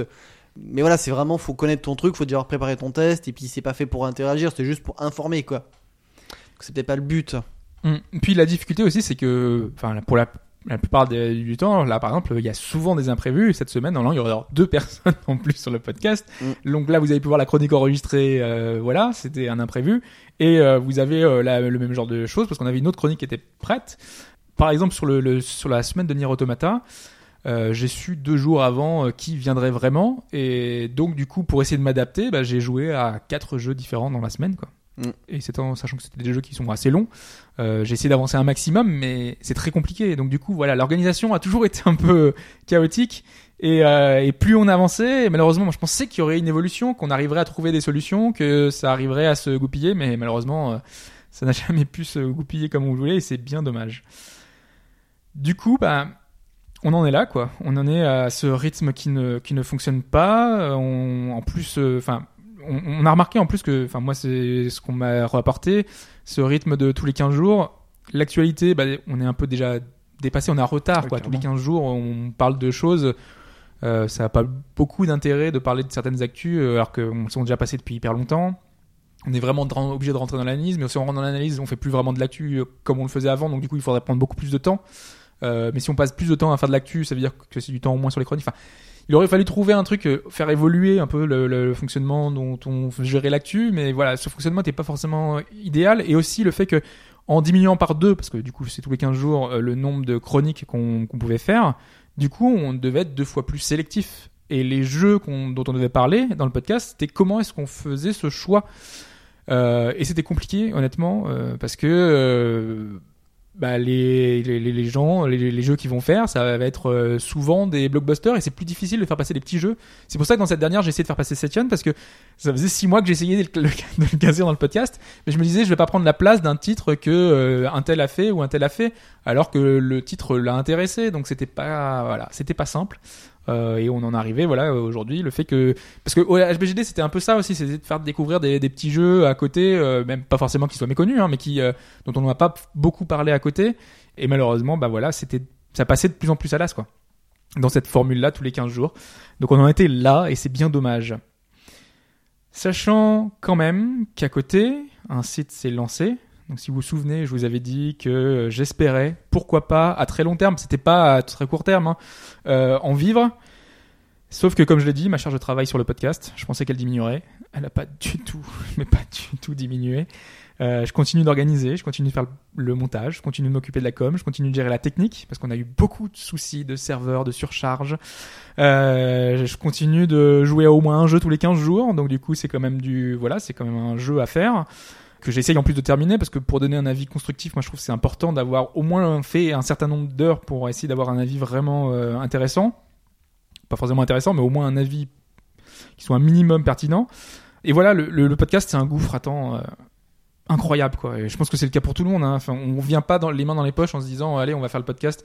Euh, si vous pensez que c'est ça, c'est vraiment à milieu de, de, de ce qu'on fait. Quand on essaye vraiment de, de, de préparer notre, notre chronique du mieux qu'on peut, de préparer tous les sujets du mieux qu'on peut, euh, de se renseigner un maximum pour pas dire un maximum de bêt- bêtises. Je sais qu'au tout début, le nombre de bêtises qu'on pouvait dire, ça a beaucoup évolué. On était Ouais, hyper hésitant. Réécouter les premiers podcasts pour voir à quel point ça a changé, à quel point, euh, euh, sans dire qu'aujourd'hui c'est parfait, loin de là, euh, ça a beaucoup, beaucoup, beaucoup changé et on est beaucoup plus euh, carré. On a peut-être trop.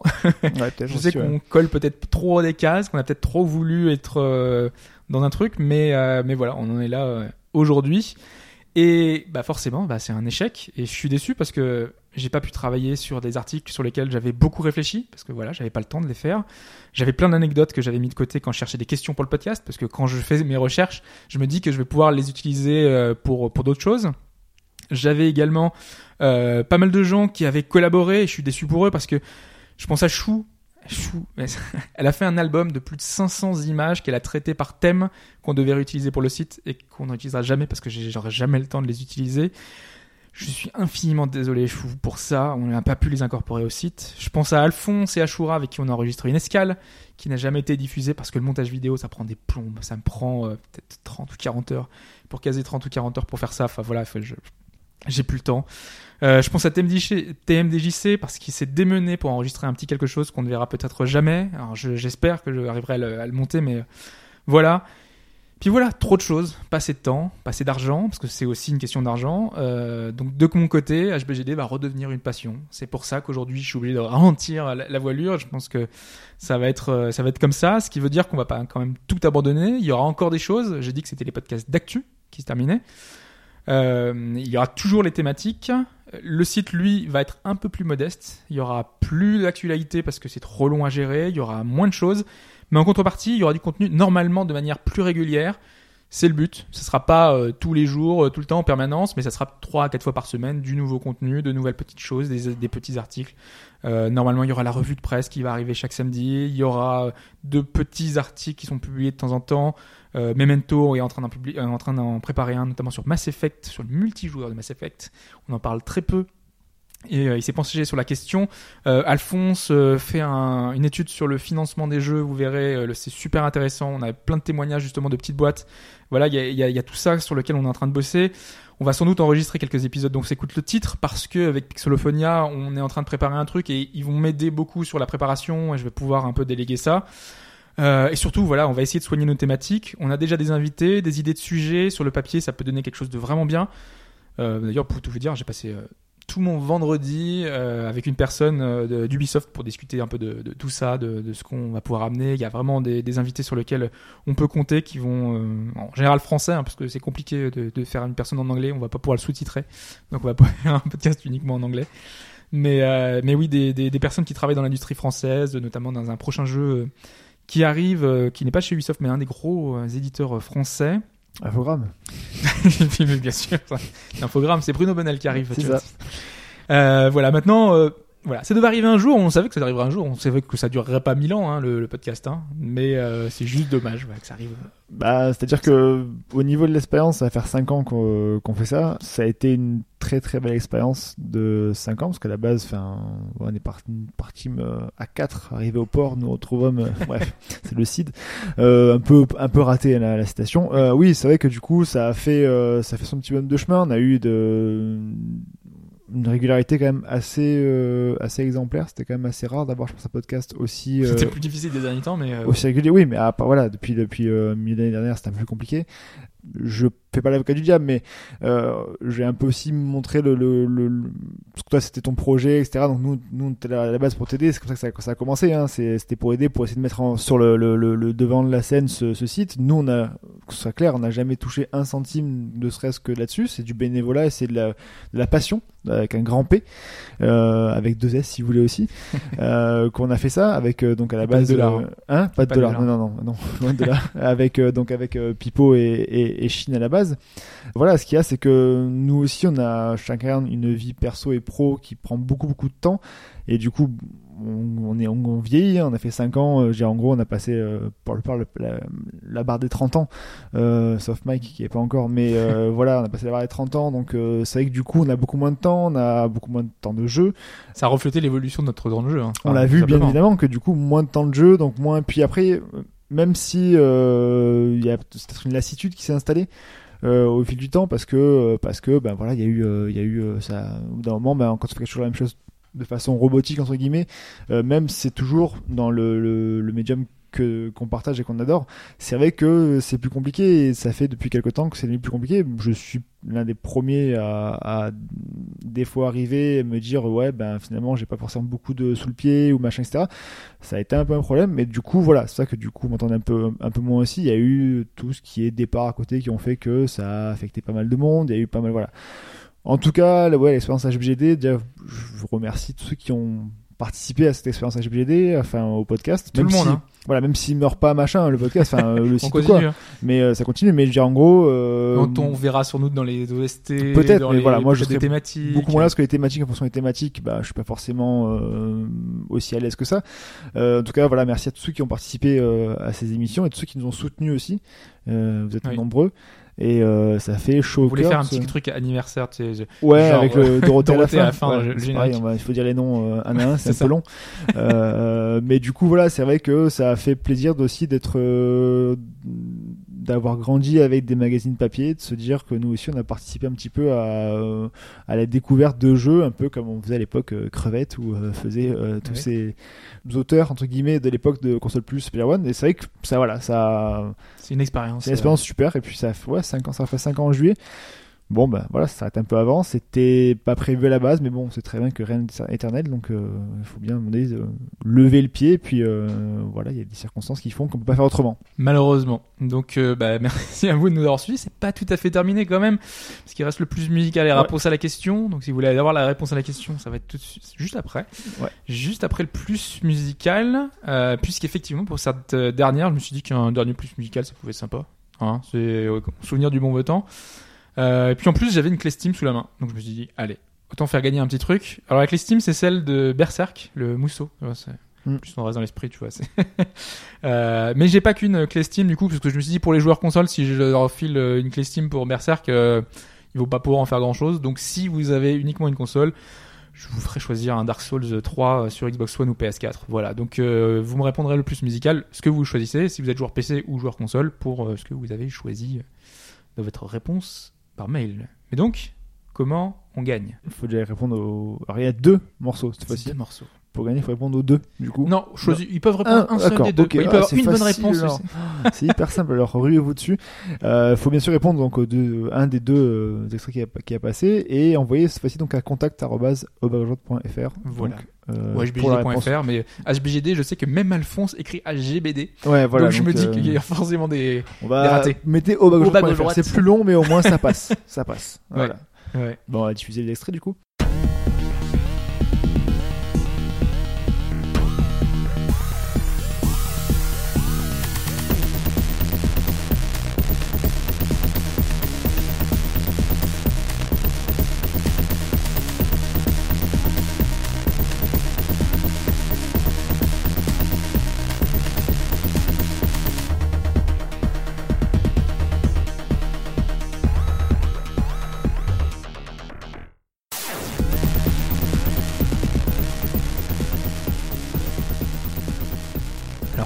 C'était le premier extrait, qui est un titre qui me Le qui m'est cher, je pense, des deux. qui est forcément le plus compliqué. On va penser celui qui va être un peu moins compliqué, qui devrait vous permettre de participer à ce petit concours.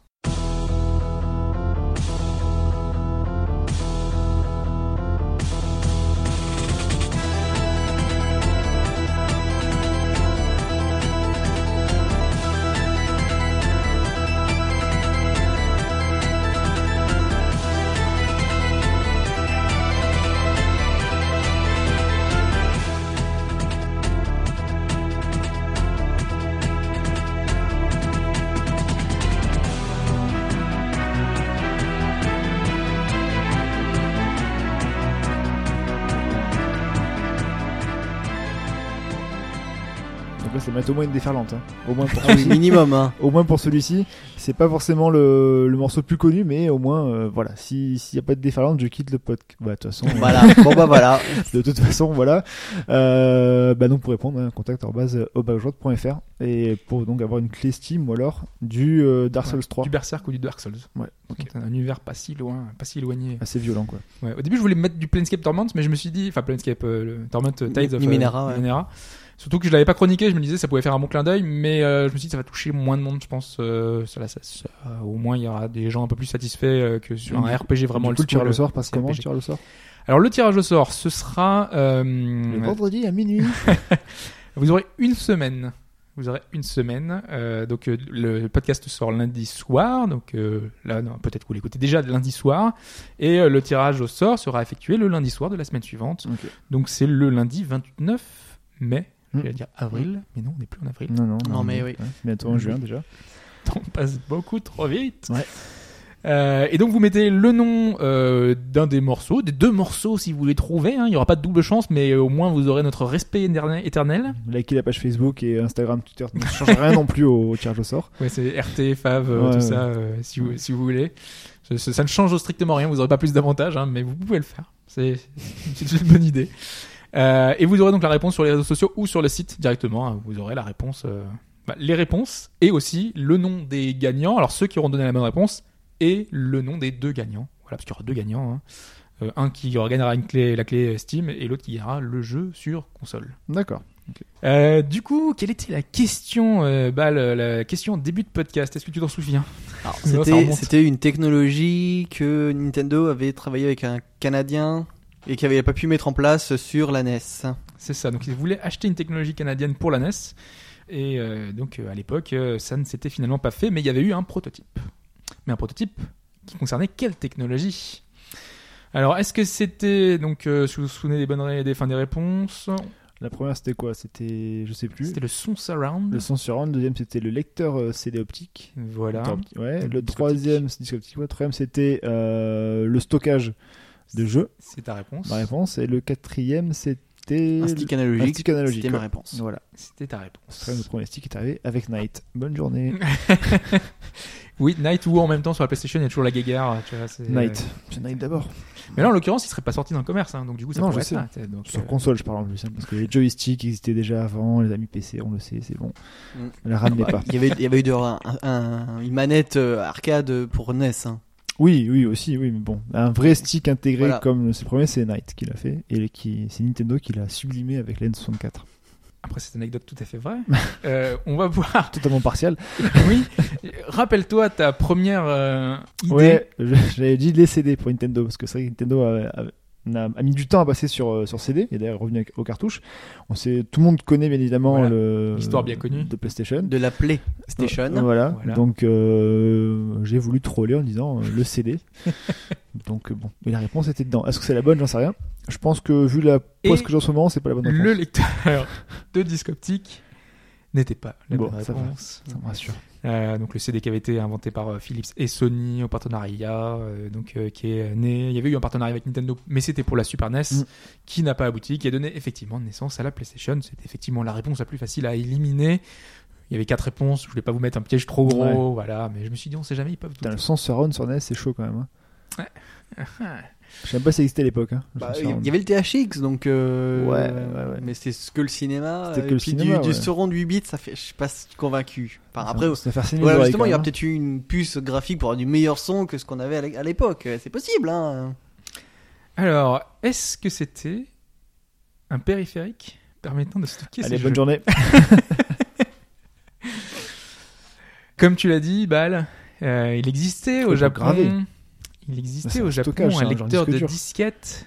Parce qu'on- voilà, on rappelle qu'au Japon, la Super Famicom fonctionnait avec. Enfin, il y avait le Famicom Disk System. Système, Et voilà. donc là, tu pouvais acheter dans les supérettes, euh, je crois que c'était pour 100 yens ou un truc comme ça. euh, tu pouvais graver. Enfin, enfin, tu changeais de jeu en fait de ta cartouche. Quoi. inscrire sur ta cartouche voilà le jeu que tu voulais. Donc c'est sorti en 86 au Japon, uniquement au Japon. Mm.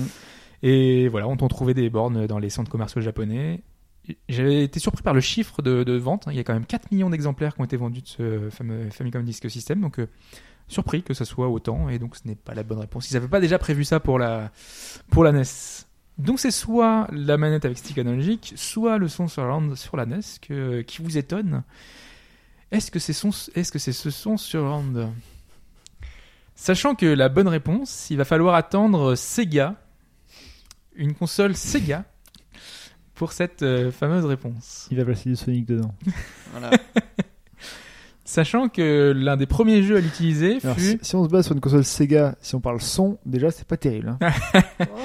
J'ai envie, j'ai envie de dire que les sons Mega Drive et les sons Master System, bref, Je dis, tu quittes ce podcast. oui c'est le but. hein. Le, le premier jeu, l'un des premiers jeux à l'utiliser fut Sonic CD, Mhm. sur Mega CD. Eh oui. Ouais, Et cette technologie, c'est le son surround, en l'occurrence. d'accord. Donc la bonne réponse, c'était le son surround, puisqu'à l'époque, euh, une boîte canadienne était en train de développer une technologie qui permettait d'avoir un son euh, presque 2.1 pour mettre stéréo le son mono de notre euh, NES. Euh, et en fait, ils avaient développé, alors vous avez ça en image, après vous voyez le petit écran spoiler. Vous avez ce gros périphérique voilà, qui se branche, vous mettez votre manette dessus, vous avez les deux haut-parleurs à gauche et à droite, et vous avez le son surround sur votre NES. C'est parce que en plus rendre, c'est vrai qu'on pense maintenant aujourd'hui 5 points, 7 points, mais oui, c'est vrai qu'à l'époque déjà 2 points, c'était déjà beaucoup déjà. Ouais. C'était pour reproduire finalement euh, dans vos oreilles, même si c'était pas tout à fait euh, pratique. Et... Parce que ils ont vraiment inclus la puce qui était normalement censée être développée sur NES euh, avec euh, Sega pour la Mega CD. Sauf que ça s'entendait très peu. En fait, on voyait pas beaucoup la différence. Et euh, honnêtement, euh, je pense que les gens ne s'en sont même jamais rendu compte. 5 millions de dollars quand même. Mais ça, c'est un modèle voilà, qui a été récupéré. Euh, Il y a eu un post sur Nintendo Age, je crois, d'une personne qui disait qu'il avait ré- pu récupérer ce prototype. Et ils étaient prêts à le mettre en vente aux enchères à plus de 20 000 euh, dollars. Et euh, au final, c'est euh, l'association de préservation des jeux vidéo, avec notamment euh, Frank Cifaldi, oui, et Steven Lin, qui sont les principaux organisateurs de l'association de préservation du jeu vidéo, qui ont récupéré ce modèle.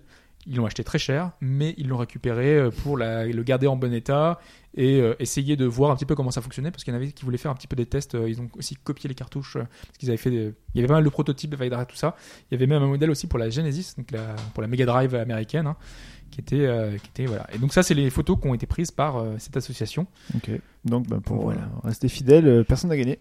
Voilà, merci, c'était Voilà. la dernière question. dernière question personne ne gagne on en était là-dessus. J'avais quand même une petite remarque vis-à-vis de l'article que j'ai retrouvé donc justement dans le le Los Angeles Times. Euh, une remarque que je trouvais marrante, c'est que à l'époque déjà, il faisait une remarque, il disait qu'en comptant le prix d'une console entre 80 et 110 dollars, pas cher hein, quand même, De, de l'époque, hein. voilà, et des jeux entre 25 et 50 dollars, pas cher. Limite plus cher que la console. Est-ce que le consommateur sera prêt à mettre plus pour un périphérique optionnel? Ouais, c'était une question. et, et ça me fait penser à des choses qui sont sorties récemment, hein, comme euh, au hasard, voilà, Bah, ou l'Oculus même. ou voilà, ou Ou- Kinect, Enfin, ou, ouais, enfin, euh, l'Oculus c'est encore différent. Mais euh, pour le coup, ouais, le Kinect reste- ou le PSVR, ça reste. On parle de que- console. On parle de console. Ouais, mais c'est pareil, l'Oculus faut acheter en plus en PC, donc c'est un truc en plus. Mais bon, bon, c'est- Oui. C'est le cas de beaucoup de techno récentes, hein, en tout cas. Ouais. euh, C'est de dire qu'aujourd'hui, est-ce que les gens sont prêts à mettre autant pour un périphérique qui n'est pas de base dans, le, dans la console Ah, le quoi. Kinect était de base. Oui. Oui, mais ça va pas contenter les gens non plus. Voilà, ça a été très utilisé dans le milieu médical, je pense, plus que dans le milieu jeu vidéo, mais euh, ouais, non, c'était inclus dedans quand même, le Kinect. Donc voilà.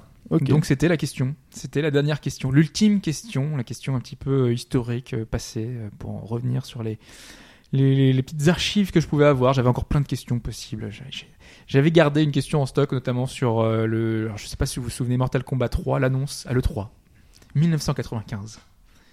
Et à l'époque, euh, je, je voulais poser la question comme ça. Ils avaient fait l'événement sur, euh, sur le salon.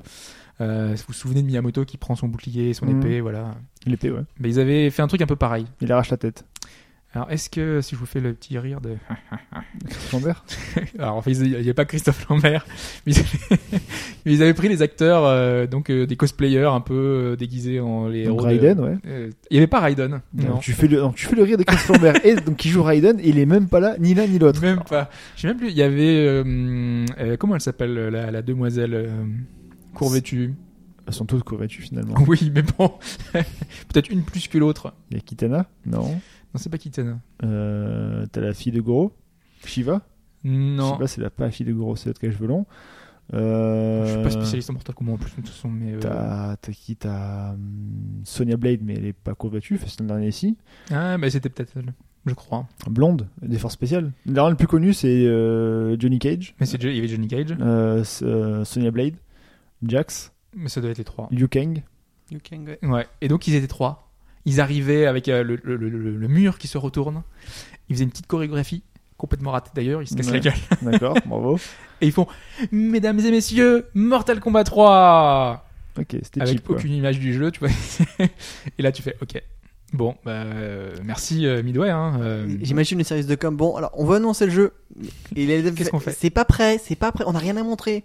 On va faire du cosplay. A priori, il y avait quelques petites images, mais ça a été rapidement euh, basculé sur un petit écran en plus. C'est en 95 en plus, c'est le 3, c'est les, les balbutiements, donc euh, Ouais. c'est le, le basculement après le CES. Tout ça. Enfin voilà, c'était euh, une question qui, est- je me disais, voilà, est-ce que je mets Christophe Lambert dans la question? Ça aurait pu être marrant. Mais voilà, j'avais plein de questions en stock. Maintenant, c'est trop tard, il n'y aura plus de questions. Tu peux lâcher sur le forum si tu veux. Ouais, je vais lui poser des questions toutes les semaines sur le forum. Voilà. Euh, bon, bah voilà, On arrive à la fin. Hein. c'est fini. Voilà, c'est fini. Comme je suis qui. Ouais. Ouais. qui Enfin, avec exagère. les- Voilà. Ouais. Euh, ouais, ouais, voilà. Vous pouvez malgré tout On nous n'est pas arrivé à retrouver 230 euh, quoi. On arrive à 227. Chier. Et Il y a bah, le, avec il y a les le po- thématiques. Ouais, et il y a podcast foot euh, qui est FIFA. Ouais, donc qui ça fait 13, 13, 2. Donc Ouais. euh, allez, on est à 228. C'était même pas le podcast euh, Final Fantasy. Non, heureusement. On fait le double avec Ah euh, ouais. FF13 13 2. Ah ouais. On va refaire des doubles, on peut peut-être faire ça, tu vois. Non, ouais, thématique. bah. Donc, non, mais peut-être qu'on fera des hors-séries, on avait peut-être envisagé. Mais on verra, euh, pff, on, verra ce qu'on fera. Il y aura peut-être euh, il y a peut-être des choses qui seront. Pas de récurrence côté. pour les thématiques du coup. Le rythme, normalement, c'était une fois tous les mois et demi. Mais euh, le truc, c'est que là, maintenant qu'on est euh, hébergé par l'Extra Life Café, c'est en fonction quand même de la disponibilité. De, on, on est au bon vouloir de, de- de ce qu'on peut faire. Euh, parce qu'on on les paye pas, hein, donc ils gracieusement ils nous offrent la possibilité d'enregistrer là-bas. Euh, nous ça va rien nous changer hein, parce qu'on va continuer à enregistrer de la même façon. Simplement il y aura du monde autour si vous voulez écouter, ou il y aura personne, c'est pas grave. Nous on est là pour enregistrer notre podcast, mais euh, mais voilà, les thématiques continueront. N'hésitez pas à aller voir sur le site tout ce qui va se mettre en place. Euh, ça sera pas tout de suite, tout de suite. Là, je pense que j'ai un break. Là, je, suis, je suis fatigué, euh, mais euh, ouais, euh, sans doute courant, courant juin. Ouais, c'est, on est déjà en mai, donc euh, ce bientôt, sera, ce sera courant juin. En plus, il y a le 3, tout ça. Euh, on couvrira pas le 3, hein. Oh, comme c'est dommage, il y aura 150 sites qui vont le faire déjà très bien. En plus, tout le monde voit les trailers déjà à l'avance. Ouais. Tout le monde sait autant que les journalistes ce qui se passe. même des fois beaucoup mieux, franchement. Oui. Donc, euh, donc voilà, ça, on, on verra bien ce que ça va donner. Euh, merci encore une fois d'être, euh, de, de nous avoir écoutés. Merci Fatch, Bah, encore une fois, pour tous ces, pour tous ces podcasts. Euh, Enfin, moi, en tout cas, c'était un grand plaisir et je, je te le redis encore une fois, là, enregistré sous preuve, ce n'est pas parce que tu étais le host que euh, qu'on venait chez toi. Tu as toujours eu un, un vrai apport dans le podcast et euh, vraiment, euh, je, moi, j'ai toujours euh, aimé ta présence dans le podcast, donc c'est toujours euh, cool quand tu étais là. Vraiment, vraiment, Merci, vraiment. c'est gentil. Mettez des messages pour dire à Futch que, euh, que, que, que, que voilà. Super d'ailleurs, si tu écoutes, Super Schno. Big up à toi. Voilà. Et merci Bal, hein, vraiment, pour cette dernière, malheureusement. C'est pas grave, hein, tant pis. Hein. Le fossoyeur vie. des podcasts. voilà. Non. Mais non, rigole. Rendez-vous dans un mois et demi, probablement, ou dans un mois, je pense, ou peut-être un peu moins. Enfin, vous verrez, on vous, vous signalera euh, quand ce prochain thématique euh, arrivera. Sans doute euh, lié à de la direction artistique, mais pas le même qu'on a fait la dernière fois. On va recycler. Vraiment On va différent. Ce sera anglais, mais différemment. Euh, mais il y a matière à faire quelque chose d'intéressant. Je sais pas si ce le sera, mais en tout cas, il y a matière. Merci encore et ciao tout le monde. Ciao tout le monde. Ciao.